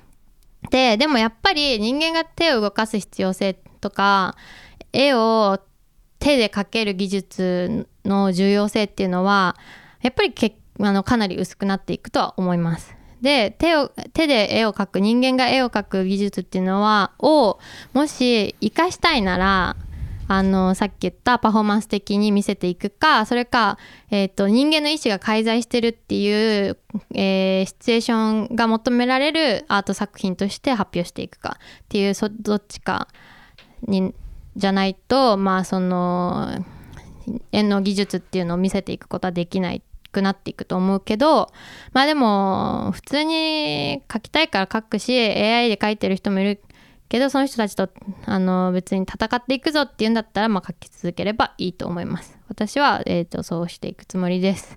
私 AI もちょっと使ってみたりもしてもいいかなっていうふうには思ってる。もう少し技術が高くなったらね。はい。で、でも、一個例外、その困ることはないって言ったんだけど、一個例外があって、えっと、ここ数日すごいやっぱツイッターで話題になってんだけど、絵柄の乗っ取り、えー誰かの絵を、あの、しゅに固定して学習したモデルによって、その絵柄を乗っ取るっていうことは、えー問題になってくるよね。で、その、もともとその絵柄をかも、えー使っていたその絵描きの人よりもよりセンスのある人がその絵柄を学習したモデルを使ったらその元々の人よりも人気を博してしまうっていう状況も出てくると思います。ででもこのことって AI ありなしに関わらず今までもあったんだよね誰の絵柄をパクるみたいな話は。でただ、まあ、AI で絵を描けるようになったことで絵描きの母数が増えるからモラルのない人間が流入する確率っていうのは今よりも、まあ、確率というか絶対数は増えてくるから、えー今後問題になるだろうって書いてたんだけどもうすでに今めちゃくちゃ問題になってるね。で、うん。これは本当にもう司法に任せた方がいいかなと思ってて何か判例ができることによって、えー少しは抑止力になってくるかなとは思ってます。あとはプラットフォーム側が、えーそこに対して、あの対応していく厳しく、あの締め出していくっていうことをしていくことも一個重要かなっていうふうに思ってます。はい一応読み切ったけど、うん。大丈夫かなこれ。はい。でそんな感じです。どう思います今村さん？あーようやく僕のターン回ってきますはい30分ぐらい静かにしてました、褒めて。えらい。待っててくれてありがとう。でも30分ぐらいちゃんと喋ってくれたからよかったかなっていうふうにはい思います、もう30分間喋りっぱなしだったからなかなかこんな回ないから、い。これはある種伝説になると思うんでそうですすけどね。あの今回の回で離脱しちゃしちゃった人もあの次回から普段の感じに戻るからあの我慢してね今回。でもまああの今日第5回でこの感じなので5回に1回ぐらいこういう 回があるのかもしれないなっていう、ね、確率的に。はいはいそんそんなちゃんのクソデカ感情なのか僕のクソデカ感情なのかやはりこう研究発表をする回が、うん。もしかしたらこれから出てくるかもしれませんが、はい。で AI でイラストを描く話についての今村さんの意見聞きましょう。そうですね。とかまあ私が何か言ったことに対してのリアクションもも含め、まあナチャラが言ってる話は大体およそ分かります。なんか、はい。うん。なんか分かんない話もなかったけど関係ない話とかなんかあの本筋からなんか脱線した話は、まあ多か多かったんで。そう。一旦ね全部を書き出したっていう感じで、うん。まあ、とりあえず、まあ、どれをピックアップするかみたいな話は一旦ちょっとやめとこうっていう感じで、はい。じゃあまあ今今村さんの意見を。そう。ざっくりいこうと思うんですが。えっとでも今のナチャーの話を聞いててもおもおちょっと思っちゃったのが、うん。やっぱりこのなんていうんですかね一つのタイミング、うん。AI イラストっていうものがあのなぜこれだけ、まあ、主に インターネットであの話題に上がるかっていうと多分このタイミングでこの絵イラストレーションっていう一つの題材が非常に破壊的なイノベーションのあの危機というかあー破壊的イノベーションに直面しているっていうことは多分間違いないんですよね。うん。うん、っていうのはあってまあナチャラの話は例えば市場原理の話とかあるいはあの個人の中での何ですかね絵を描くことの意味みたいな話とか、モチベーション管理とかあるいは自分の売り込み方みたいな、まあ、いろんなその絵を描くということに付随する、まあ、あの個人の中に存在するあれこれを、まあ、包括的に話してくれたと思うんですけど、そうね。一回なんかいろんなものを散りばめたっていう感じですね。うん、でそうですね、まあ、この方が、まあ、おっしゃるように、あのー自分が描くような絵が AI によって一瞬で出てきてしまうっていうのは、まあ、ななナチャラが言ったように自分より上手い人がいるっていう状態と変わらないのではないかっていう捉え方も、まあ、ある種メンタリティーとしては愛なんですけどそれでもやはり少し違うよねっていうのもま認めていかなきゃいけないですよねきっと。うんどどう違うやっぱりスピードが大いに違いますよね。うーんうんまあねまずまずコストが圧倒的に違うっていうのがひ一個こう破壊的な部分ですよね。あのまあ、い一人が一人の人間が、まあ、数時間から、まあ、数日かけて出力するものっていうものが、まあ、そうでない人が、まあ、文章を、まあ、1分ぐらい打てば、まあ、出てきあの出力されてしまうっていう状況はあまりにもこうコストに差がありすぎる。でたとえそれがこうなんですかね例えばそれが見る人が見たら10%ぐらいのククオリティ差があったとしてもそれを埋めるコストそれを埋められるコストパフォーマンスっていうのがないんじゃないかっていうこう視点っていうのはやはり生まれてきてしまうと思いますね、うん。本人には。そう。だから私は AI を使えばいいと思うんですよ。みんなうん。絵描きも。で効率化していく。その絵描きが効率化していくための技術なんじゃないかっていうふうに基本的には思ってます。でまあそこもあのだからナチュラルの話としてあったのが、うんまあそのなんですかねそのツールの一つとして使っていけばいいよねっていうところはあると思うんですけど、うんあのそれって、まあ、旧来の絵描きが大事にしてきた技術ではないですよねきっと。うーんこれ結構あのエンジニアリングでも言われてることであのプロンプトエンジニアリングっていうあの分野がもうすでに立っているんですよね。コードを書くのじゃなくてコードを書かせるための文章を人間が書くっていう、まああまあ、AI を利用したその間接的なプログラミングプログラミング的なことを、まあ、プロンプトエンジニアリングっていうふうに言うんですけどその場合必要なのってやはりあの、まあ、コードレビューをする側には必ずそのコードの知識が必要なんですけどまず出力する側っていうか指示を出す側からしてみるとやはりこの言葉の言葉を使うっていうことがやはりこうツールとして大きく変わってくるんですよね。でコードの場合はまあむしろこう機械機械に近い言語より人間に近い言語で表現するっていう、まあ、言葉から言葉への転換だったんで、まあ、ある種こうロジロジカルにこう潰していけるところがあるんですけどまあイラストレーションとか、まあ、非常にまあ音楽もそうかもしれませんけどもまあ言語化している人もいるし逆に非言語でセンスだけでこう突破している人もいたりするのでそこは結構こう素質としてこうグラデーションがあるああって言語化できる人あるいはその機械に対しよりこうフレンドリーな言語化っていうものが得意な人にやはりこう有利なツールではありますよね。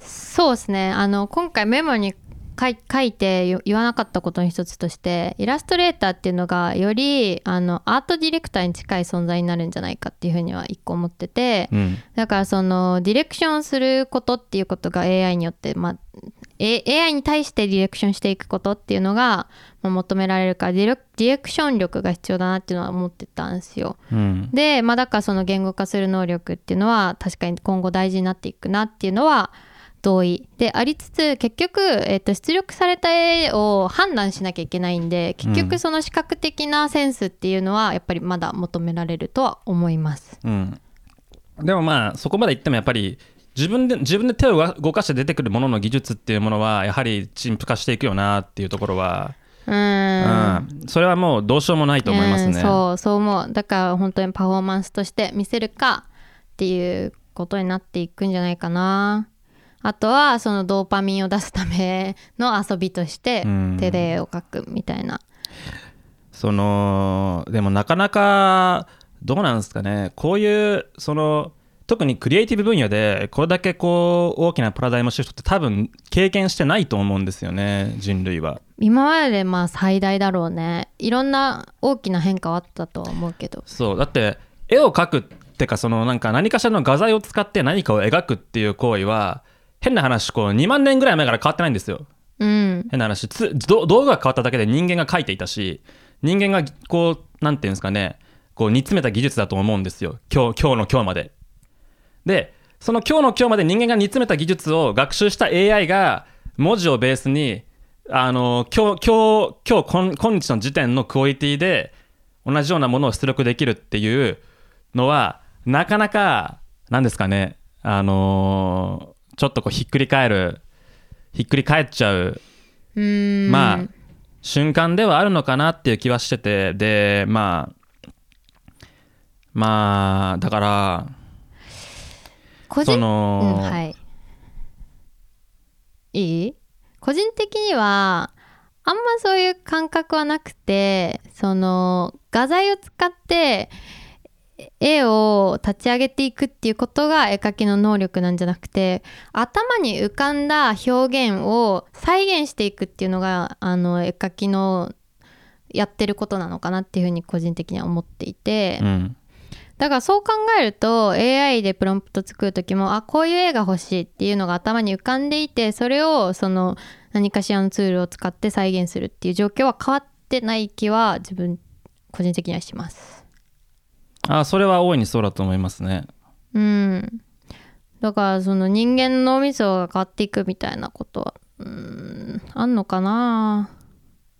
でやっぱりあの技術の価値が急激に低下するっていうことがやはり多くの人に引っかかるわけですよ、まあでもそれはしょうがないしそれでいいと思うんですよね私は。うん、うん。だからデッサン教室とかは滅んでいくでしょうねまあでもどうなんだろうなデッサンが分かることによって出力された絵の良し悪しを判断できるっていう状況はしばらく続くかな。でも何ですかね。結局クオリティが高いものを学習した AI が出すものってそういうこう今まで我々が培ってきたパターンとかっていうものを学習したわけなのでパターンにのっとるんですよ、原則として、うんうん。だからまああの人間が結局なんていうんですかねあの人間が下手な部分が AI にとっても下手な部分でで人間人間が追求した部分が AI, AI にとってもやはり追求し尽くした部分だったりするのでうん。そのなんですかね。まあだから結局か書く人間が書くのと AI が書くのでデッサンの狂い狂う部分は変わんないよっていうこと、まあそれもあるんじゃないですかね、まあでもそのやっぱ構図に対するそ構図における意味とデッサンっていうのがこう噛み合わない状況っていうのは今まだ生まれていて例えば女の子がこっちを向いてんのにそのあなんだろうなとか例えば手手がなんか両方右手みたいになってるとかそういうことはまだ起きてて、だからそういうことを判断していくあこれ間違ってるなっていうのを出力された絵を見て判断していくっていうことはしばらく必要なんじゃないかなって思う。うんまあでもほんとしばらくっていう話だけどね結局どんどんその人間が絵を描くことと同じぐらいのクオリティでだからそこのえっとこういう絵においてここの部分は右手を意味して左手を意味してみたいなそのちゃんと対応なんていうの意味と表現っていうのが対応されるぐらいその AI が再現できるようになってきたらまあデッサン教室は滅ぶかな。じゃあデッサン教室のやはり先生は絶望するしかないですね。そうですね。絶望するしかないと思う、うん。でもどうなんだろうね。あの陶芸教室みたいにさあのおばあちゃんのさ趣味として生き残るのかもしんない。やっぱデッサンしてななんだろう人間の手で絵を描いてみようみたいな趣味として残ってそのおばあちゃんが週に1回絵を描いてドーパミンを出すっていう。やはりその陶器職人が世の中にある、えーその器の例えば90%を作っているっていう状況から、うん。まあ、95%ぐらいが機械によって作られていて残りの5%ぐらいを、えー習い事ないし趣味的ないしブランド力によって持っている小さい市場にうん。置き換わ置き換わるみたいな、まあ、話ですけど。うん。でもまああのー何も困らないっていうのは多分そんなことはなくて。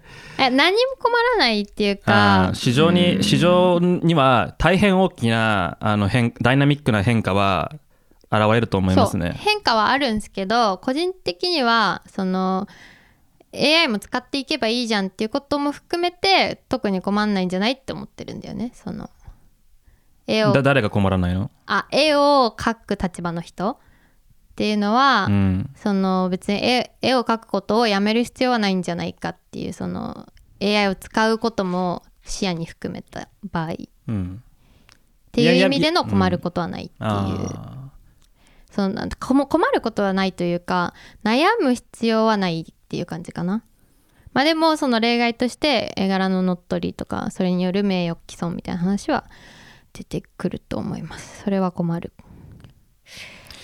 いや全然困ると思いますけどね。えどう困るどう困る？やはりあの何ですかねそれでまああの書くっていう行為そのものを楽しむとか創作活動を続ける続けないっていうのはやはりその技術がどれだけ発達しても結局その陶芸教室ですよね。うんその陶芸教室教室的なあの何ですかね一つのこう楽しみ joy として残る。でそこにえそこには AI が加入あの介入してくるけどその状態で固定されるとか。そうん。の状態からさらに発展していくっていう部分は変わりませんけどもこの人はまあ絵描きらしいのでやはりこう市場には変化があるんですよね。自分が培ってきた、えー技術と人間関係と、まあ、あーコネクションによって成立している自分の生計というものがやはりこう大きく脅かされるってことはあると思いますうーん。そうなんすかね。結局新しい売り方ナチュラルナチュラルも言ったようにさ、うん。結局その自分をある種タレントとか、うん。あーある種のこうインフルエンサーとかクリエイターとしてのこう知名度みたいなものもよりこう求めていかないと、えー手で絵を描いてるってだけではじゃあ自分の絵を誰かに買ってもらうことは難しいっていう状況がより加速するのか。うん。それはそうだと思うな。うん、だとすれば、ね、あのそういったスキルを持たないとかあるいはそのそういった訓練を受けてなかったりとか苦手としている人にとっては自分の筆だけで食っていくっていうのが難しいっていう状況は当然生まれますよね。うんちなみに私が言ったこういう素質が求められる3つみたいな言ったけどこれって AI が出てくる前から SNS でいろんな作家がこう自分で発信していける状況になってからそのじょその時からもう起きてる変化ではあってそれがより加速されるっていうイメージですね。だからもうすでにやっぱり結構その自分を作家本人をキャラ立ちさせなきゃいけないっていうことで挫折したり悩んだりとかはみんなしてるし、まあ、私自身もそういう悩みはある。ね。そう。だからその AI が AI でイラスト今回のその最近の AI イラストの技術の進化以前からある問題がより際立ってくるだけっていう風な印象です。個人的には。うん、でもなんかさその書きたいならもう書くしかないしなんか議論しててもどういう風に状況変わるのかって本当わかんないし刻一刻と変わっていくし国が急に規制を出したりとかしたら本当にもうガラッと変わるだろうしもう悩んでても意味ないんじゃないかなっていう風に個人私は思ってる。うん、だから今はまだ書ける状況だから書けばいいし書けない状況になったらあのーその時に考える私は まあそうですね、うん。うん、家庭用冷蔵庫が普及して氷屋は廃業しましたけどね。氷屋は今何をしてるんでしょうか分かりませんけども。あー、まあ。でも氷屋ってあるよね。あのー天然天然氷のあの天然氷屋とかはある。まあ数は減った減ったでしょう大いに。うん。まあだからニッチな分野になっていくってことだよね。いやだから廃業した氷屋もたくさんいるでしょうってあ話ですよ。はいはいはいはい、うん。そうですね。まあだから廃業するイラストレーターもたくさん出てくるっていうことなんですかね。はい。次引きますか。次言っときますか。大丈夫かな。大丈夫ではないと思うけど。大丈夫じゃないね。大丈夫ではないとうん。思うけど、まあねこの分この話であと30分1時間やってもいいですけどね。いや次行きましょう。っていうかこのこの話まるっとカットでもいいかもな。まるってカットしちゃうの？なんで？えちょっとなんか不安これを出すのが。うん。そうね。はい。ちょっとなんかしんみりしましたねどうします？じゃあまあお便り読み続けますか一旦、はい。ちょっとあのー難しい議題になかなか一つなんかズバッと結論出すことははい。難しいですけども、まあね頑張るしかないってことですね、はい。何かしらの思考のヒントになったら幸いです。じゃあ次のお便り今村さんお願いします。はい、えーラジオネームエンゴロ寒天えー公式ツイッターのナチュラさんのメンション間違ってるかもです。はい、ありがとうございます。えー公式ツイッターのナチュラの、えーメンションが間違っていましたので、これは修正させていただきました。大変ありがとうございます。ありがとうございますはい。えーそして、ここから本文ですね。今村さん、ナチュラさん、こんにちは。こんにちはこんにちは。過去3回分、楽しく拝聴いたしました。今村さんの YouTube の更新頻度が下がり、ポッドキャストも配信が少なくなり、点々点。そんな落ち込んでいた矢先に新しいチャンネルがとっても嬉しいです。ちなみに先日の大川祐介さんとの対談、ポッドキャストも楽しくお,、えーお聞きいたしました。ありがとうございます。今村さんと同世代の私ですが、今までコナンを通らずに大人になってしまいました。コナンを通らず大人になってしまいました。はいえー早速第3回で話題に上げていらっしゃったテーマソングを聴き比べてみましたが確かに少しずつアレンジが違っていて面白い私のお気に入りはやっぱり世紀末バージョンでした。これからも応援しております。ありがとうございおまーすごい。あーめっちゃなんか今癒された。すうん。ちょっと切り替え切り替えていきましょう。世紀末バージョンですよやっぱり。世紀末私もね聞き直したけどやっぱ世紀末バージョンねこう気分が上がるね、んそうね。いや世紀末世紀末の魔術師っていうまあタイトルですよね。はいあのーそうですね。でねあれはね結構そのコナン映画においても結構特殊なんですよね、うん。あの映画っていうのは。キット界だよね。そうキット界なんですけ初ど登場かな、うん。キットが映画で、うん。はいはいはい。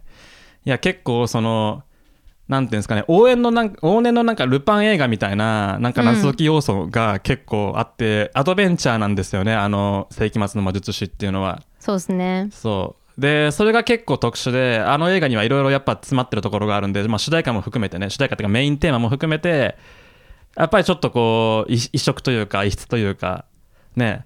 やっぱりなんかちょっとちょっとこう一つ頭抜きんでたものがあるような感じがします。そうですね。普及の名作だと思い普ます。及の名作ですね。ありがとうぜございます。ひ映画も見てみてください。はい。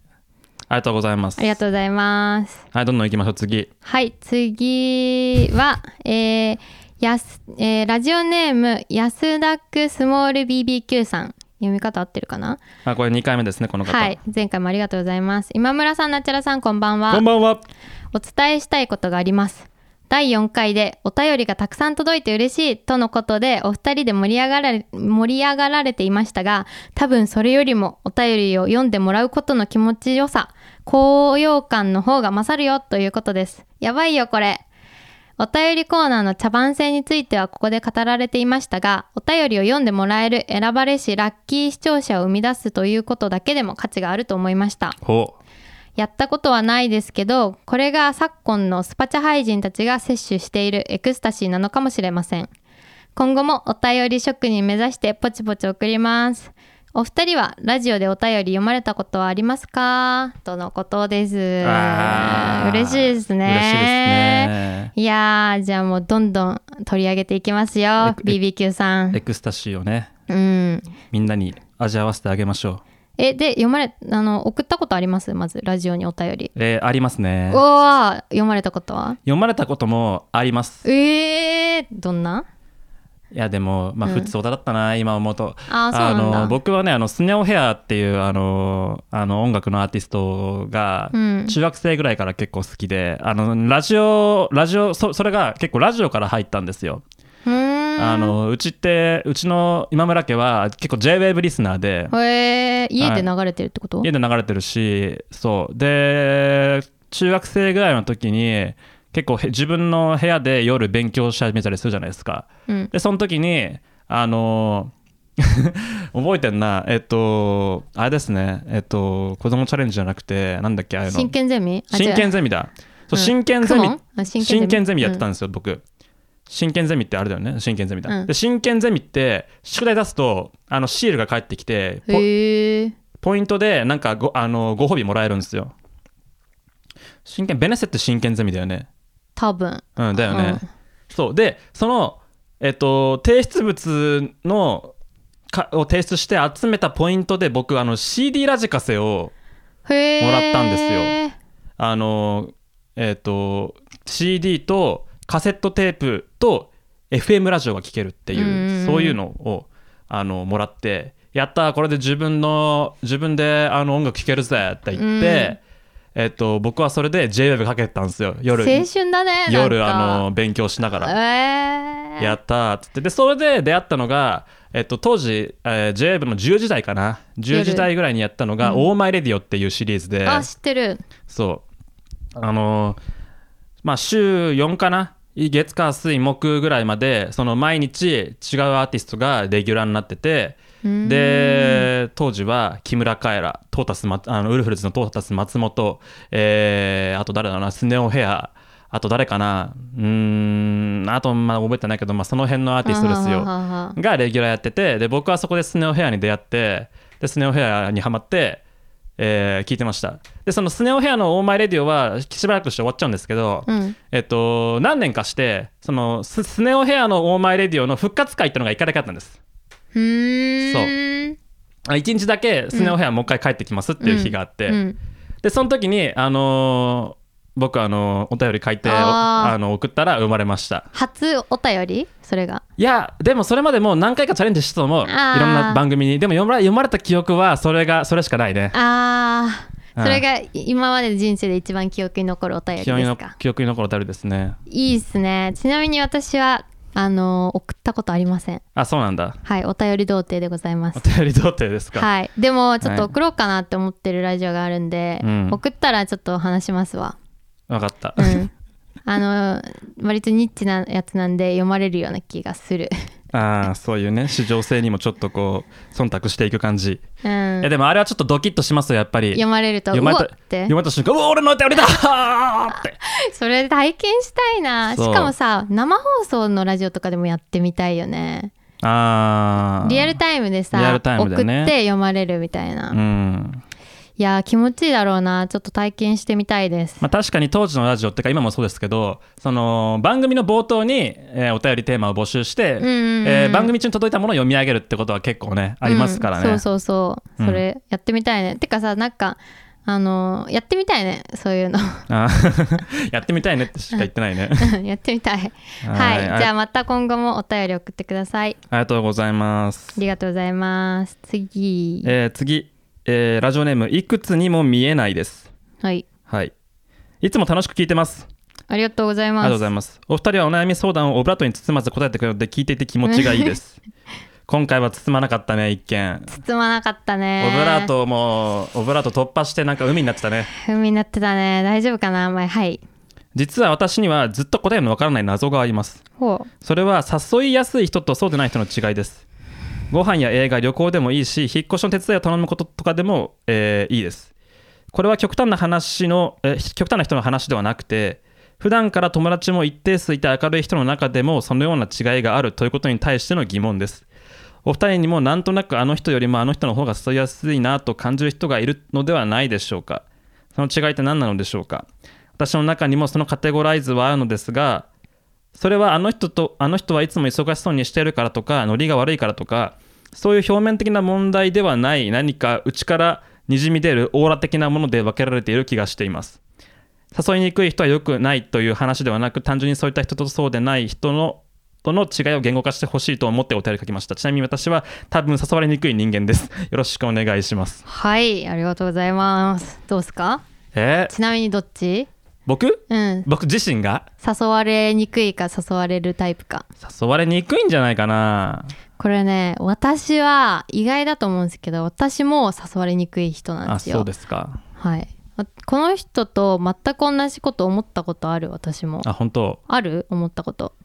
いやーあんまりこういう分け方を僕はしたことないな。あ誘う時に？誘う時にもそうだし自分が誘われにくい側だなって思ったこともあんまなかったあから多分友達が少ないだけ。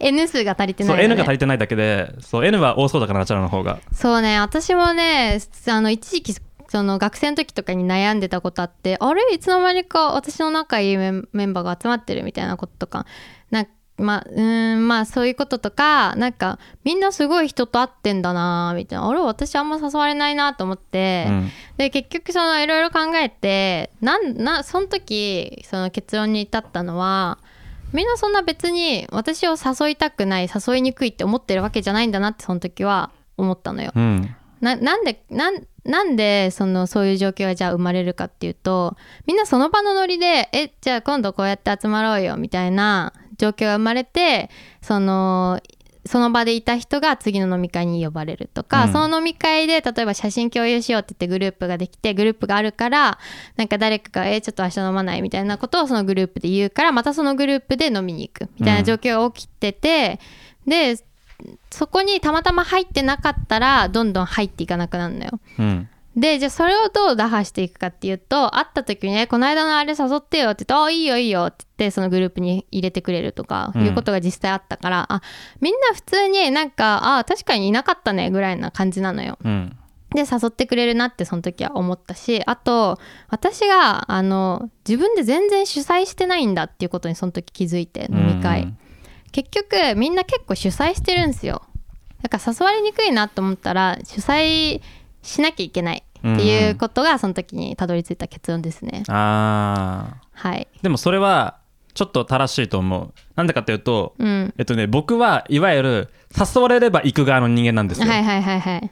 で自分から動くことはほとんどない。うん。何かそういうこう役割がこう形式的にやっぱり与えられてない場合はあんまないよねあじゃあこここ今年新刊どうしましょうみたいな感じでじゃあ今村かみたいな感じで指名があればじゃあまあやりますよと、うん。あの飲食店経験も豊富でありますからっていう。そうなんですね。そう。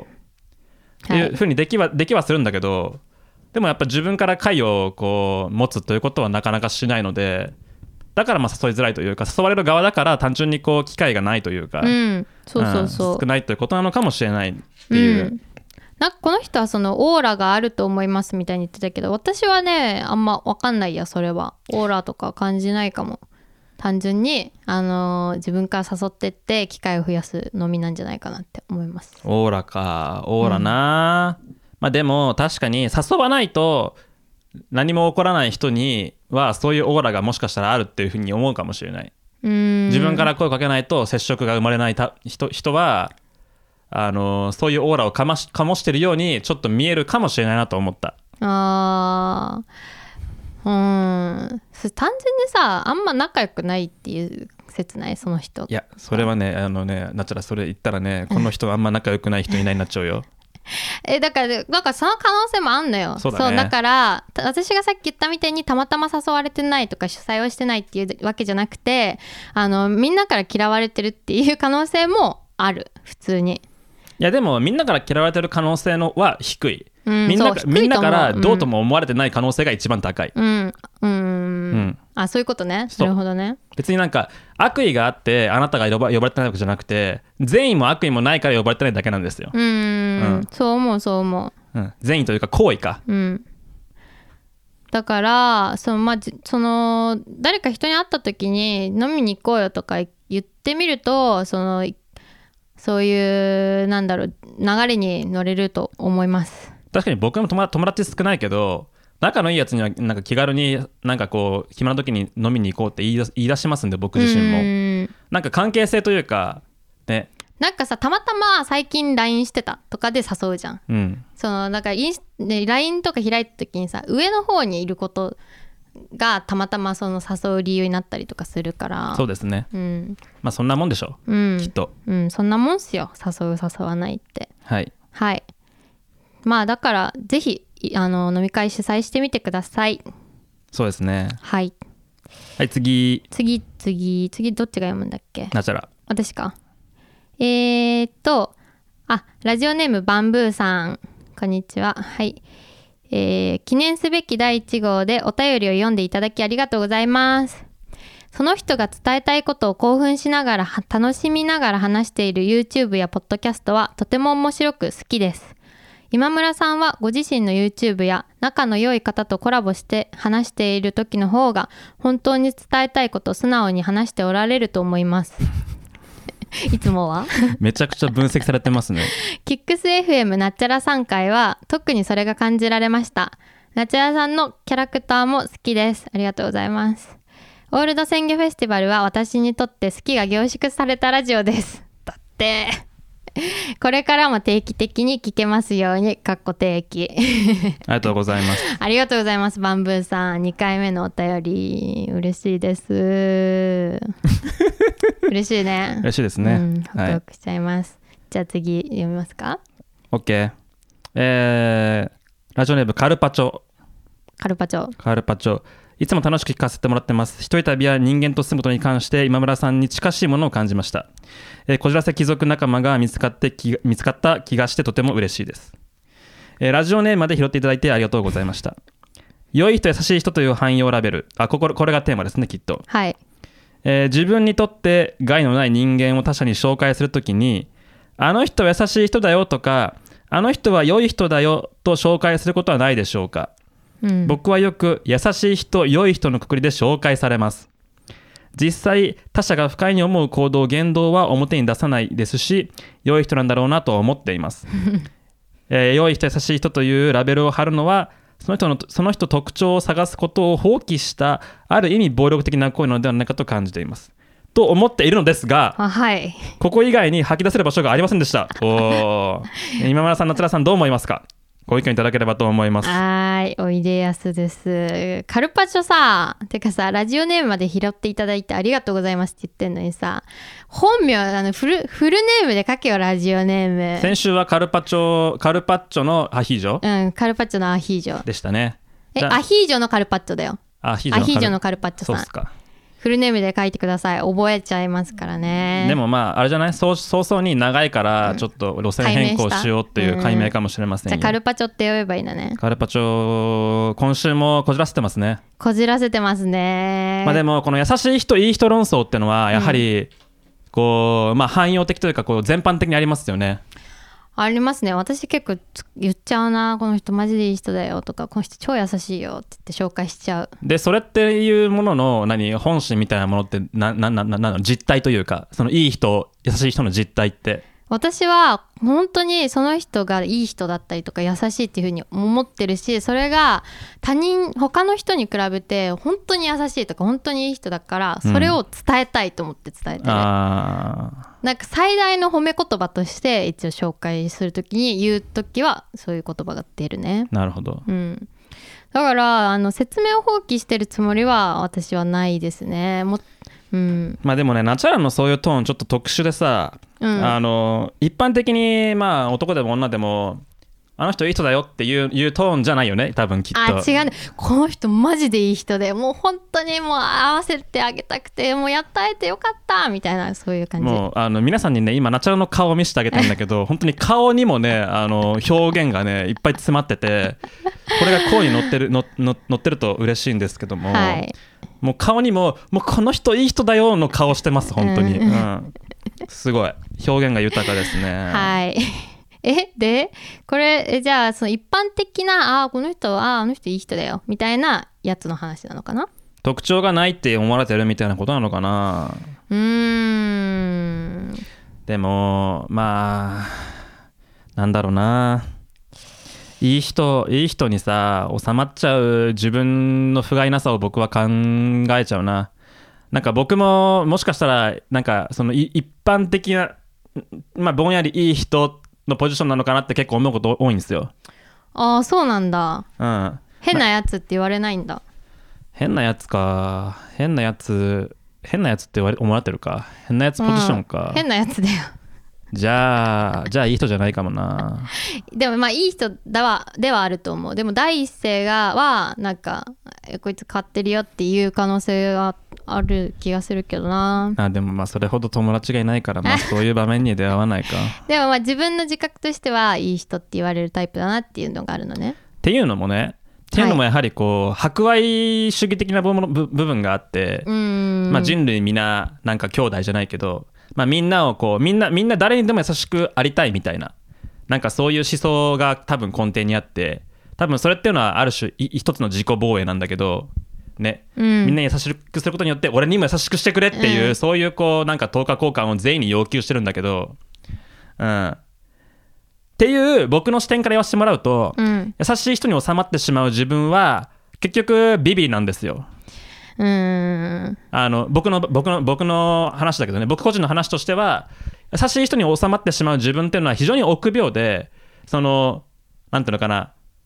誰かに好かれるとか誰かに気にな気に入られるってことよりも誰かに嫌われるとか誰かにうん。悪印象を持たれるってことに対して非常にこう敏感なんですよね。この人も書いてる通り、あの他者が不快に思う行動言動は表に出さないですしいい人なんだなと思いますっていううんこの自己認識がそもそも他者に対して自分をどう見せたいかっていうことを非常にこうよく表してると思うんですよ。でそれって非常に防御防御的な守備的ななんかそのなんていうか動きなのかなって。多分いい人に収まらない人はもう少しこう自由なんですよきっと。自分に素直で、私かな？うん、なんか表現が豊かというか誰かに嫌われるけど誰かとは親密な関係を得られる。その結果として親密な関係を得た人からは非常にこうなんていうか豊かな表現で紹介されるっていううなんかそういう現象があったりするかもなとは思ってそうま。です。すねやっぱうん。トレードオフで、その角を出すか出さないかでその角を出すことで引っかかってくれる人には引っかかってキャッチできるけど刺さっちゃう人には刺さって嫌われるみたいな、うん。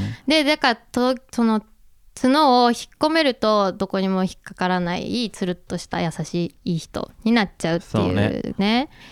うんまあでもいいんじゃないのかなそれで。だって褒めてるもん、いうそういう人が好きな人もいるからね。うん。そういう人と一緒にいると居心地がいいなとかなんか楽だなっていう風に思う人は多いと思うんでまあ考えすぎなくていいんじゃないですかね。うん、ちなみに私はよくなどういう人って言われるかっていうと「あのこいつ生意気だよ」って言って紹介されることああすごくいいじゃん。いやーそれで悩ん結構悩んでた時期もあるんだけどね。ああ何自分が失礼な態度をとっているかみたいなこと？え私って生意気なんだっていうまず気づ気づいてなくて。あそう。そう。どどこが生意気なんだろうと思って悩んでた時はあった。でももう間違いないよね。生意気なんだよ、ね、あそうなんだ。今は生意気であるっていうことは理解できる？うんでできるようになった。ああそうなんだ。本当に生意気だなって思う自分はい。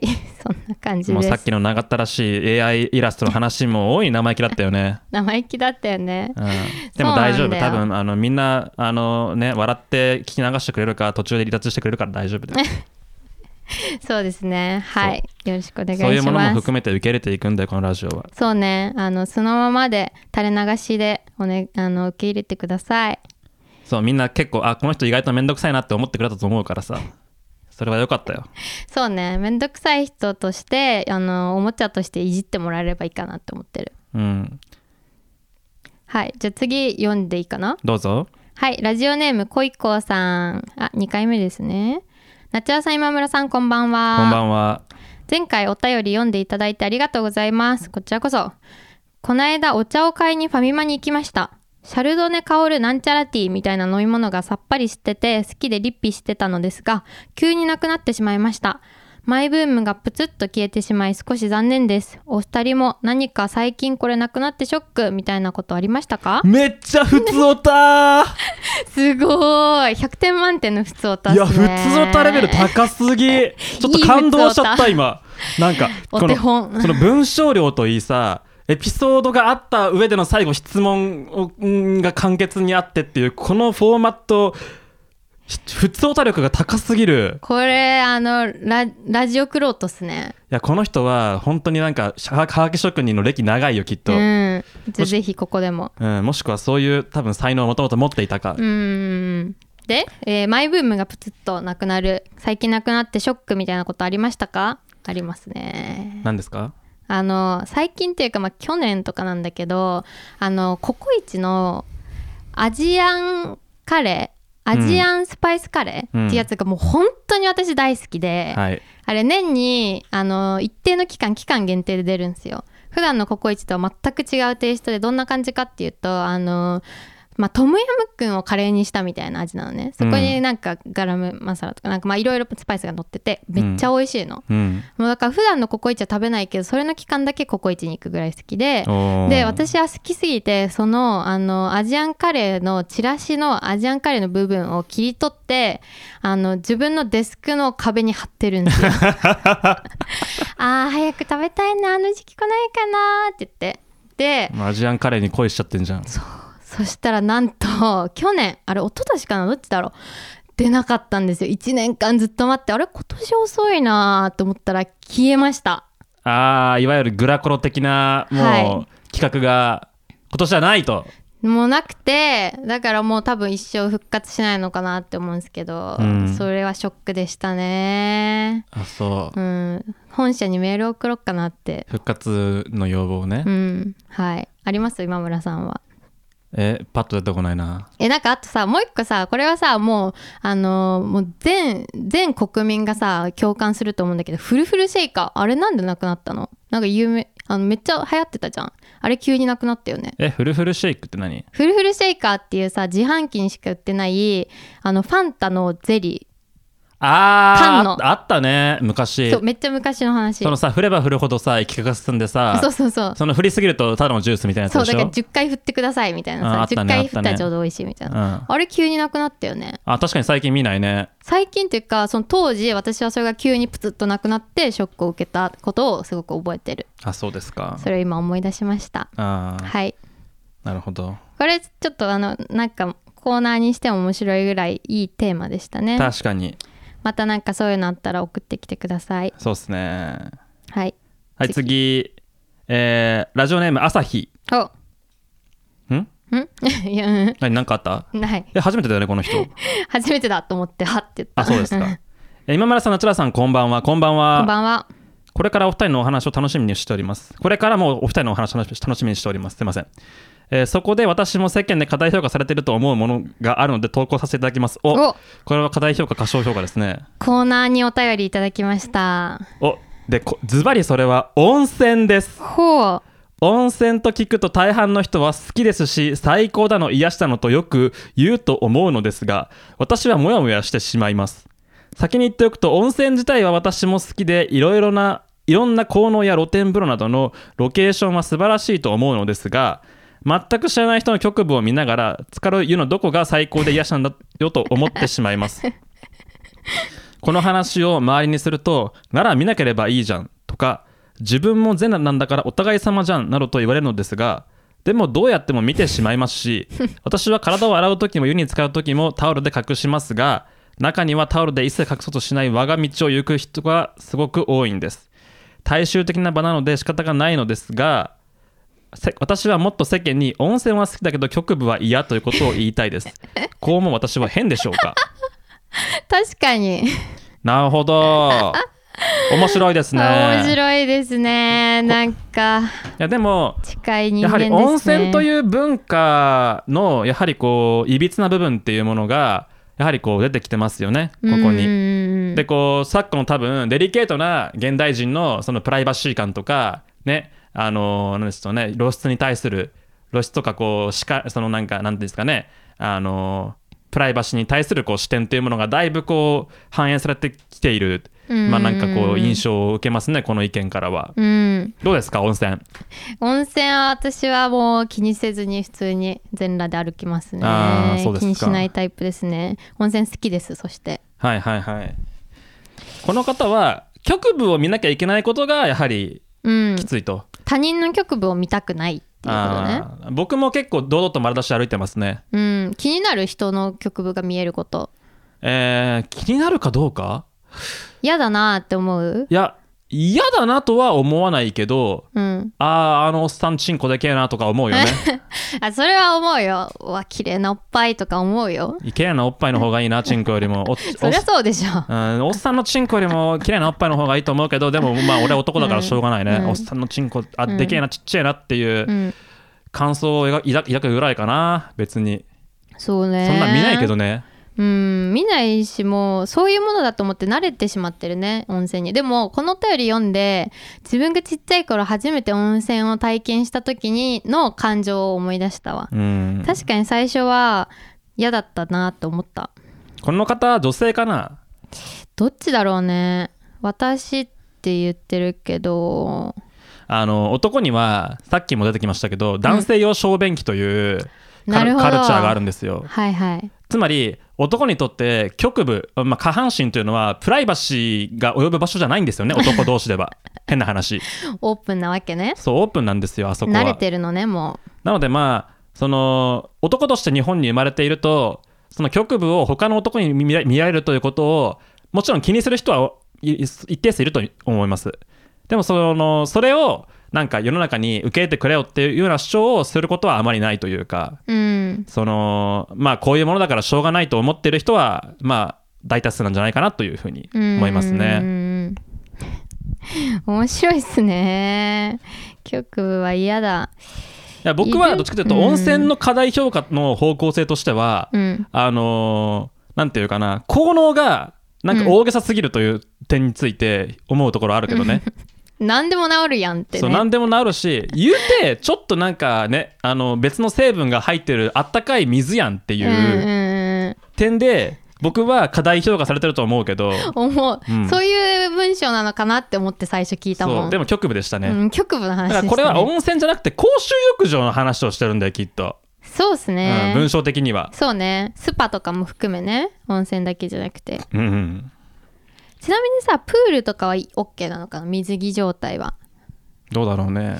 なんかさその局部が嫌だっていうのもさなんか例えばさこの間さそ去年かな？USJ でさあの、うん。すごい際どいコスプレをしてる女の子たちがあのいてあインスタ炎上したじゃん。そうそうそうそう下着じゃないかみたいな、うん。ほぼみたいな。あれもさやっぱりさその公共の場でそういうの見たくない嫌な気持ちになる人もいるんだからよくないよって話だったけどさ。うん。そそこってさ本当にさそのなんだろう？人によってさおあのープールに行ってもさどれぐらいの露出の水着を着るかは変わってきてどこまでを他人に見せても OK なのかっていう感覚ってやっぱグラデーションで違くて、うん。その温泉だともうすっぱだかだから全員一緒だけど、うん。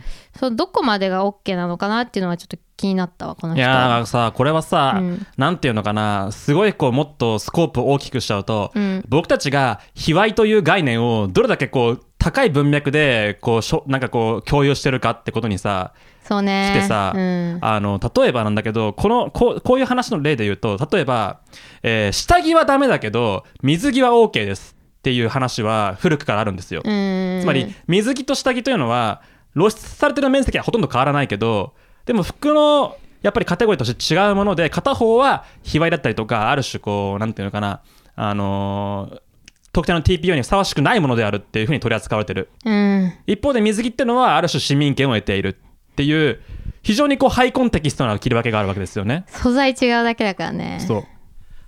あとはあの女性向けのボディコンテスト。女性が出場するそのボディビルみたいなボディコンテストの一つのあのカテゴリーにあの非常にハイレグ際どいハイレグを着てあの審査するなんかこう大会みたいなのがあるんですよ。そう僕これ知人の知人がそういうのに出るあの人がいて、はいはい。あの写真を見るんだ。そういうそういう映像を見たことがあるんですけど、うん。すごいこうあの局部がハイカットなんですよね。ああもう紐みたいな。鋭角なんですよ、うん。そう。で僕はそれを見て何を思ったかっていうとこの人たちは全員あのツルッツルなんだと だね。そう陰毛すも、うん。もちろん全剃りしてるし脱毛してるし、綺麗にしてるの、うん。だからその局部のラインにもちろん毛が出ることなんてないわけですよ、うん。逆にやんそれをその脱毛をしなければ出ちゃうから、うん。で僕は思うわけですそれ見ながら。あれ？これって 自然に毛を生やしたら毛が出る部分も見えてるよなって思うわけ、わかるそうどっからどこまでが局部なのかっていうのが変化しちゃってんだよね。そう結局その皮部というんですかね。局部本体が見えてなければ、もうそれは露出としてセーフなのか？うんそう逆にじゃあこれは見えてないけど汚れてたら卑猥なのかな？みたいなことも考えるわけ、うーん多分卑猥なんだよそれは、うん。うん、って思うと深いなって思っちゃって。俺が今俺の視界にあるこれは、うん。ものに毛があればアウトだけど毛がないからセーフとして俺はこれを見ることができてるんだっていう。ね、じゃあじゃあ私たちがエロいと思ってるのは毛なのかって言ったら毛ではないんですよ。毛ではないね。そう。本体をエロいと思っている。まあ本体なのかな。うん。まあ毛を含めた本体かもしれないしうねん人によっては。好みの問題ね。これ。まず好みの問題ね。これ人々の問題ですね。そうですね。はい。うん。まあだから結局その人の受け取り手によるというか人によるからそのなんかその局部がうん汚いとかその卑猥だとかそういう感覚はあのひ人それぞれ違うから諦めましょうっていう話だと思うな。うんででもこれも時代によって変わってきますからねうんまあさ確かに。最近は YouTube は男性の乳首の露出もあの 危ないというふうに言われてます映画チャンネルここバッテンそう映画チ貼ってるからね。ャンネルこうバッテンしてるからそう男性も上半身のを露出した時に乳首を隠さなければいけないっていうじゃあ乳首が隠れてればよくないのかって話でもあるわけで そうだよね。そうだから映画チャンネルのバッテンは本当にさ乳首もうんだけを隠してるっていうね。で人によっては全裸よりも水着の方がエッチじゃんっていう話もあるわけで、うん、い私それ派。や僕もそれ派い見えそうで見えないが一番エロい。やそうなんですだから、うんそのチラチラリズムっていうのは非常に素晴らしいんですけど、はい。うん。って考えるとあれ出てる方がむしろなんかさうん。なんか潔いんじゃないかみたいな例えば昔、えー昔のあのテレビのドキュメンタリーとかうんでは、例えばアフリカの原住民族の,、うんうんうんね、あのお姉さんたちのおっぱいは丸出しだったわけですよ。うん。そこには我々の文化カルチャーってものものが介入しない文化として存在してるから別に出ててもおかしくないっていう表現も含まれてると思うんですよね。うんうん、って考えてると考えてみると卑猥という概念は僕たちの頭の中にしかないのではないかってことなんですよ。うん。もしくはそうですね。もしくはこれもやっぱ隠すことによって作る生み出されるこう羞恥心なんですよ。うんうんうんうん。なんかこの話昔したねなんだっけ？したっけ？なんか隠すと逆にエロいみたいな話をした気がする。隠すと逆にエロいよね。だかうんらそのさ、あの、おっぱいとかもさ、そうね。みギリギリ見えないのがやっぱエロいんだよ。うん。うん、なんだっけ？まあだから、別に僕はもうこのお便りに答えようとはしてないけどね。うん。はいはいはい。でそう。でも局部って隠しちゃうと逆に気にな気にならないって話かもしれないね。そうね。隠してるとなんかそこを恥じてるっていうことがまたそのエロさになってくるよね。いやあのインスタグラムにさ生まれたばっかりの赤ちゃんの写真載せてる人いるんだけど、うん。あの友達でね。その人は外国人だったけどその赤ちゃんが全裸の状態なんだけど赤ちゃんの股間にスタンプ入れを押してあの股間を隠してんのよ。あその話したね。そう。ん。でその瞬間に僕は赤ちゃんの股間は卑猥なのか？みたいなうん。テーマも立ち上がるわけ、うん、何もなかったらそんな思わなかったそう。全裸の赤ちゃんがその場にいたらあ生まれたばっかりの赤ちゃんの写真なんだなっつってこう別にそのまま受け取るわけだけどそこから何もメッセージはないわけだけど隠してしまうと隠したことによってこれは隠さなければいけないっていう謎のこう意識がうん。こう読み取れるわけじゃんそこに、うん。これ深いよなと思いながら。深いっすね。ちなみにでもその人は多分赤バンされないために隠したんだろうね一応。ああまあそれもそうだと思います児童よポルノにならないように、うん。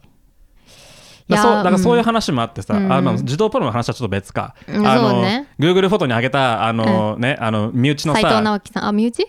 え？ああ身グ内の。Google フォトに上げた身内の、ね、ヌードが、うん。ね、あの児童ポロに引っかかって あの検出されてしまうっていう話もあるわけですよ。ありますね、私も知り合いでそれで赤バンされた人いますね。そう。だからその文脈に関係なく児童ポルノはさ存在してはいけないということなのかみたいな感じとか、ねありえるわけですよね。なんかだからさそのさなんていうのかなあ僕がそのニュースを聞いて思ったのは、うん。非常にアメリカ的だなと思ったんですよ僕は。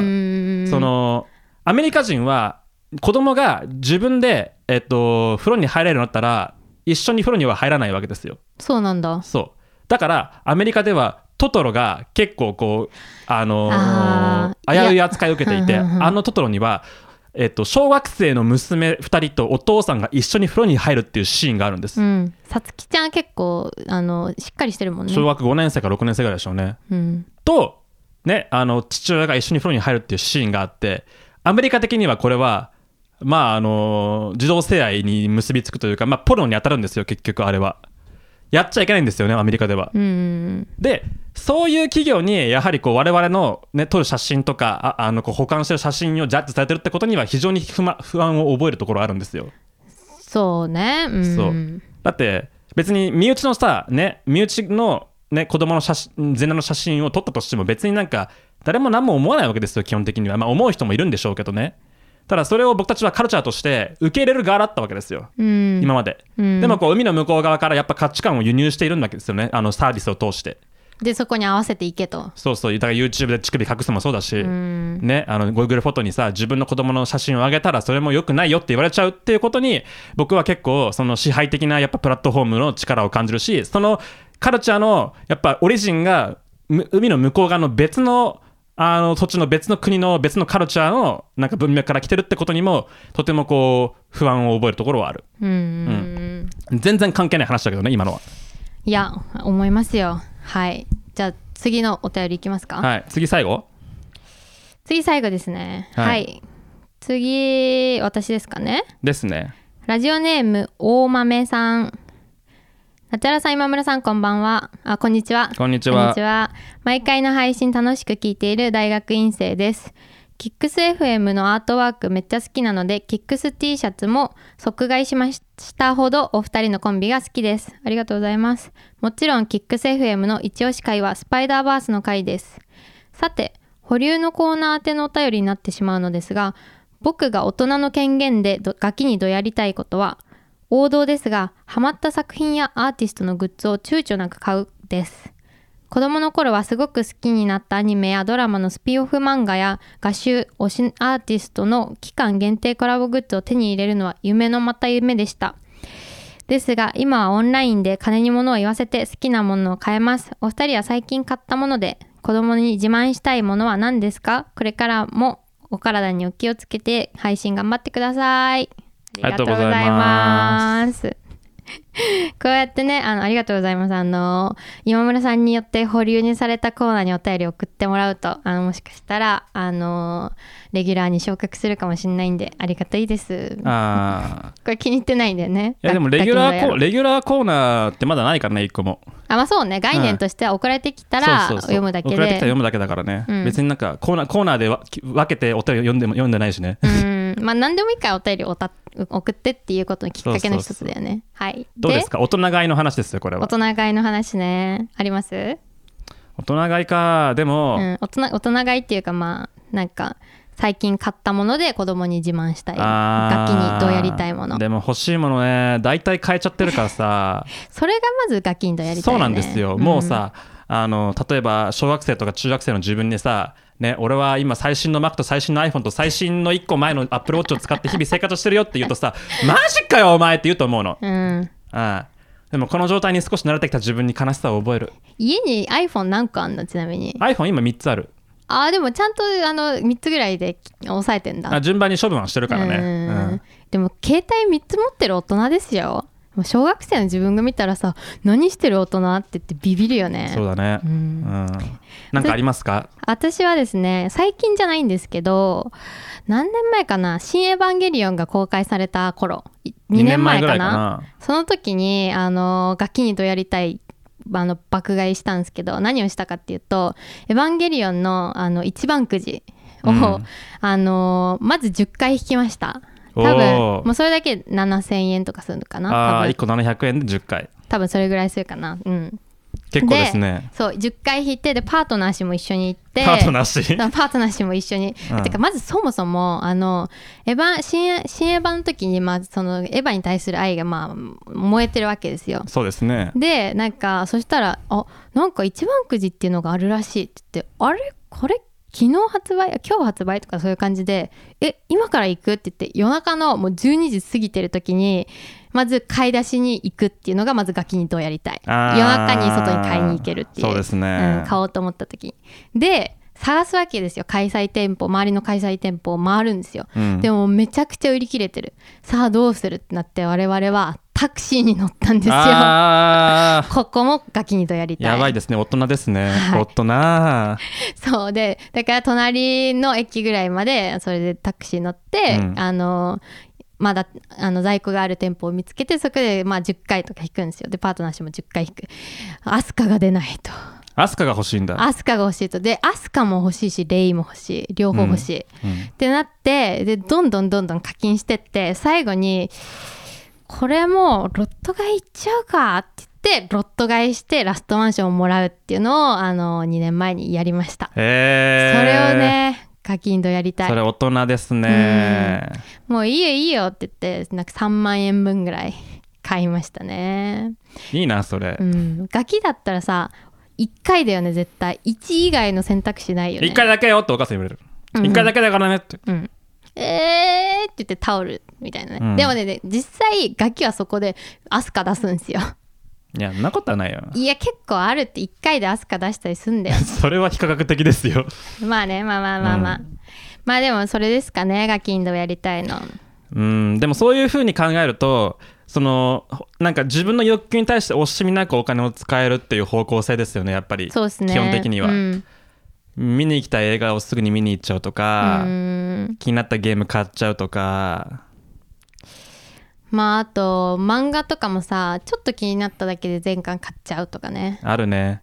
あの子供の頃はね僕ねあの小学生ぐらいまでは月に1冊本を買っていい500円が当てられたんですよ。ああいいね。そうだから好きな漫画を毎週1冊ずつ毎月1冊ずつ買ってその1冊をこうもう擦り切れるぐらいなんか読み倒してましたね。今はもう1日に30巻ぐらい買っちゃうけど。ねそうですよ。しかもさいあの当時はさその買買いたいものかお金の中でその吟味して買いか買いたいものの一番安いものとかを買ってたのを、うん。今だったら、まあ、ちょっとせっかくだからちょっといいの買うかって言ってワンランク上を買えるとかね。買えるねそういうことありますね。はい。じゃあぜひ皆さんもそういうの送ってください。こんな感じでお便り全部読みましたね。やばいよ今日収録時間何時間？あでもまだに2時間かまだ。2時間。うん。まだ2時間か。意外と短いね、かな？あのやっぱ AI イラストのところでねあのごちゃったから体感長く感じるね。いやてか、うん。ごちゃったっていうかカロリーを使った。あそうあのねやっぱね社会派はねちょっと準備が大変。準備をしていかないとやはり あのー脳みそと心をね大いにね使うからね。すり減ったよね。すめっちゃり減ったすり減った。疲れたねうん。だってこんなんさ変な話僕らがここで議論しても別に何にもなんないわけだからさそうなんだよ。極極端な話。しかももっと賢い人が別で絶対話してるから。そうね。うん、だから、だから結構、み身の丈に合わない、ちょっとこううね、ん背伸びしちゃったね。あのテーマに、ちょっと、うん。まあ、とまあ、突進していったというか、まあはい。体当たりをしていったという、まあ、挑戦的な回でしたけども、はい。まあ、なんとかゴールできましたね、今回も。はい。ありがとうございます。お付き合いいただき。はい。大丈夫？逆に、その、お便り以外のテーマ、何も扱ってないですけども。暑かったよ今日。あのーなんだっけ？忘れちゃった。なんか言った？ジェンダーレストイレまあ、それは僕じゃん、やっぱり。あ私？あ、それさ、うん。あえ今村さん終電大丈夫？終電やばいよじゃあ終電やばいから終わり終わらせてますか？はいあのいろいろ話したいことはでも溜まってるんで、はい。でもまあ急ぎで話したいことはあのーあ一個だけあるわごめん一個だけ話はい、させて、どうぞ。あのハーゲンダッツの新作のパリパリチョコのやつやばくない？あれマジでうまいんだけどあのハーゲンダッツの新作であの上にパリパリのチョコが乗ってて2色味が出てるんだけど片方がラズベリーの味でもう片方が抹茶の味ね。うん。で抹茶の方は食べてないんだけどラズベリーのマジでうまい。なんであれバズってないのっていうバズって在庫なくなっちゃうみたいなあのババター丸かじりアイスみたいなのと同じぐらい破壊力あんのにあれバズってないの不思議だなって話はちょっと今日したかったああ、じゃあちょっとそれはどうしようかな。ハーゲンダッツか。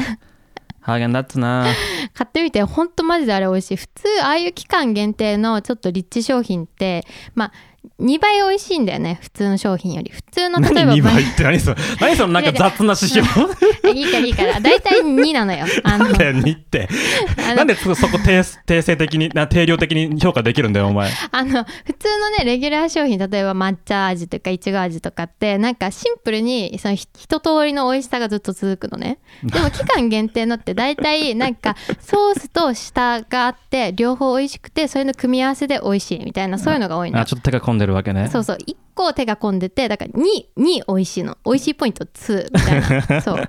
ででも今回のパリパリチョコに関しては3つ美味しいんですよ。これがすごくて。それはすごいね、うん、で上のパリパリチョコはまずちょっとビターで大人の味で美味しい。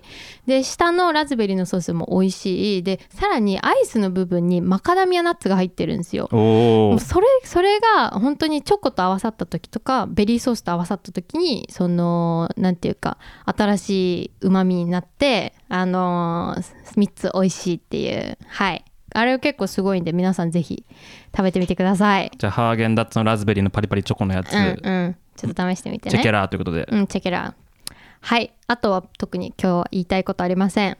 はい。じゃあ終わりましょうか。はい。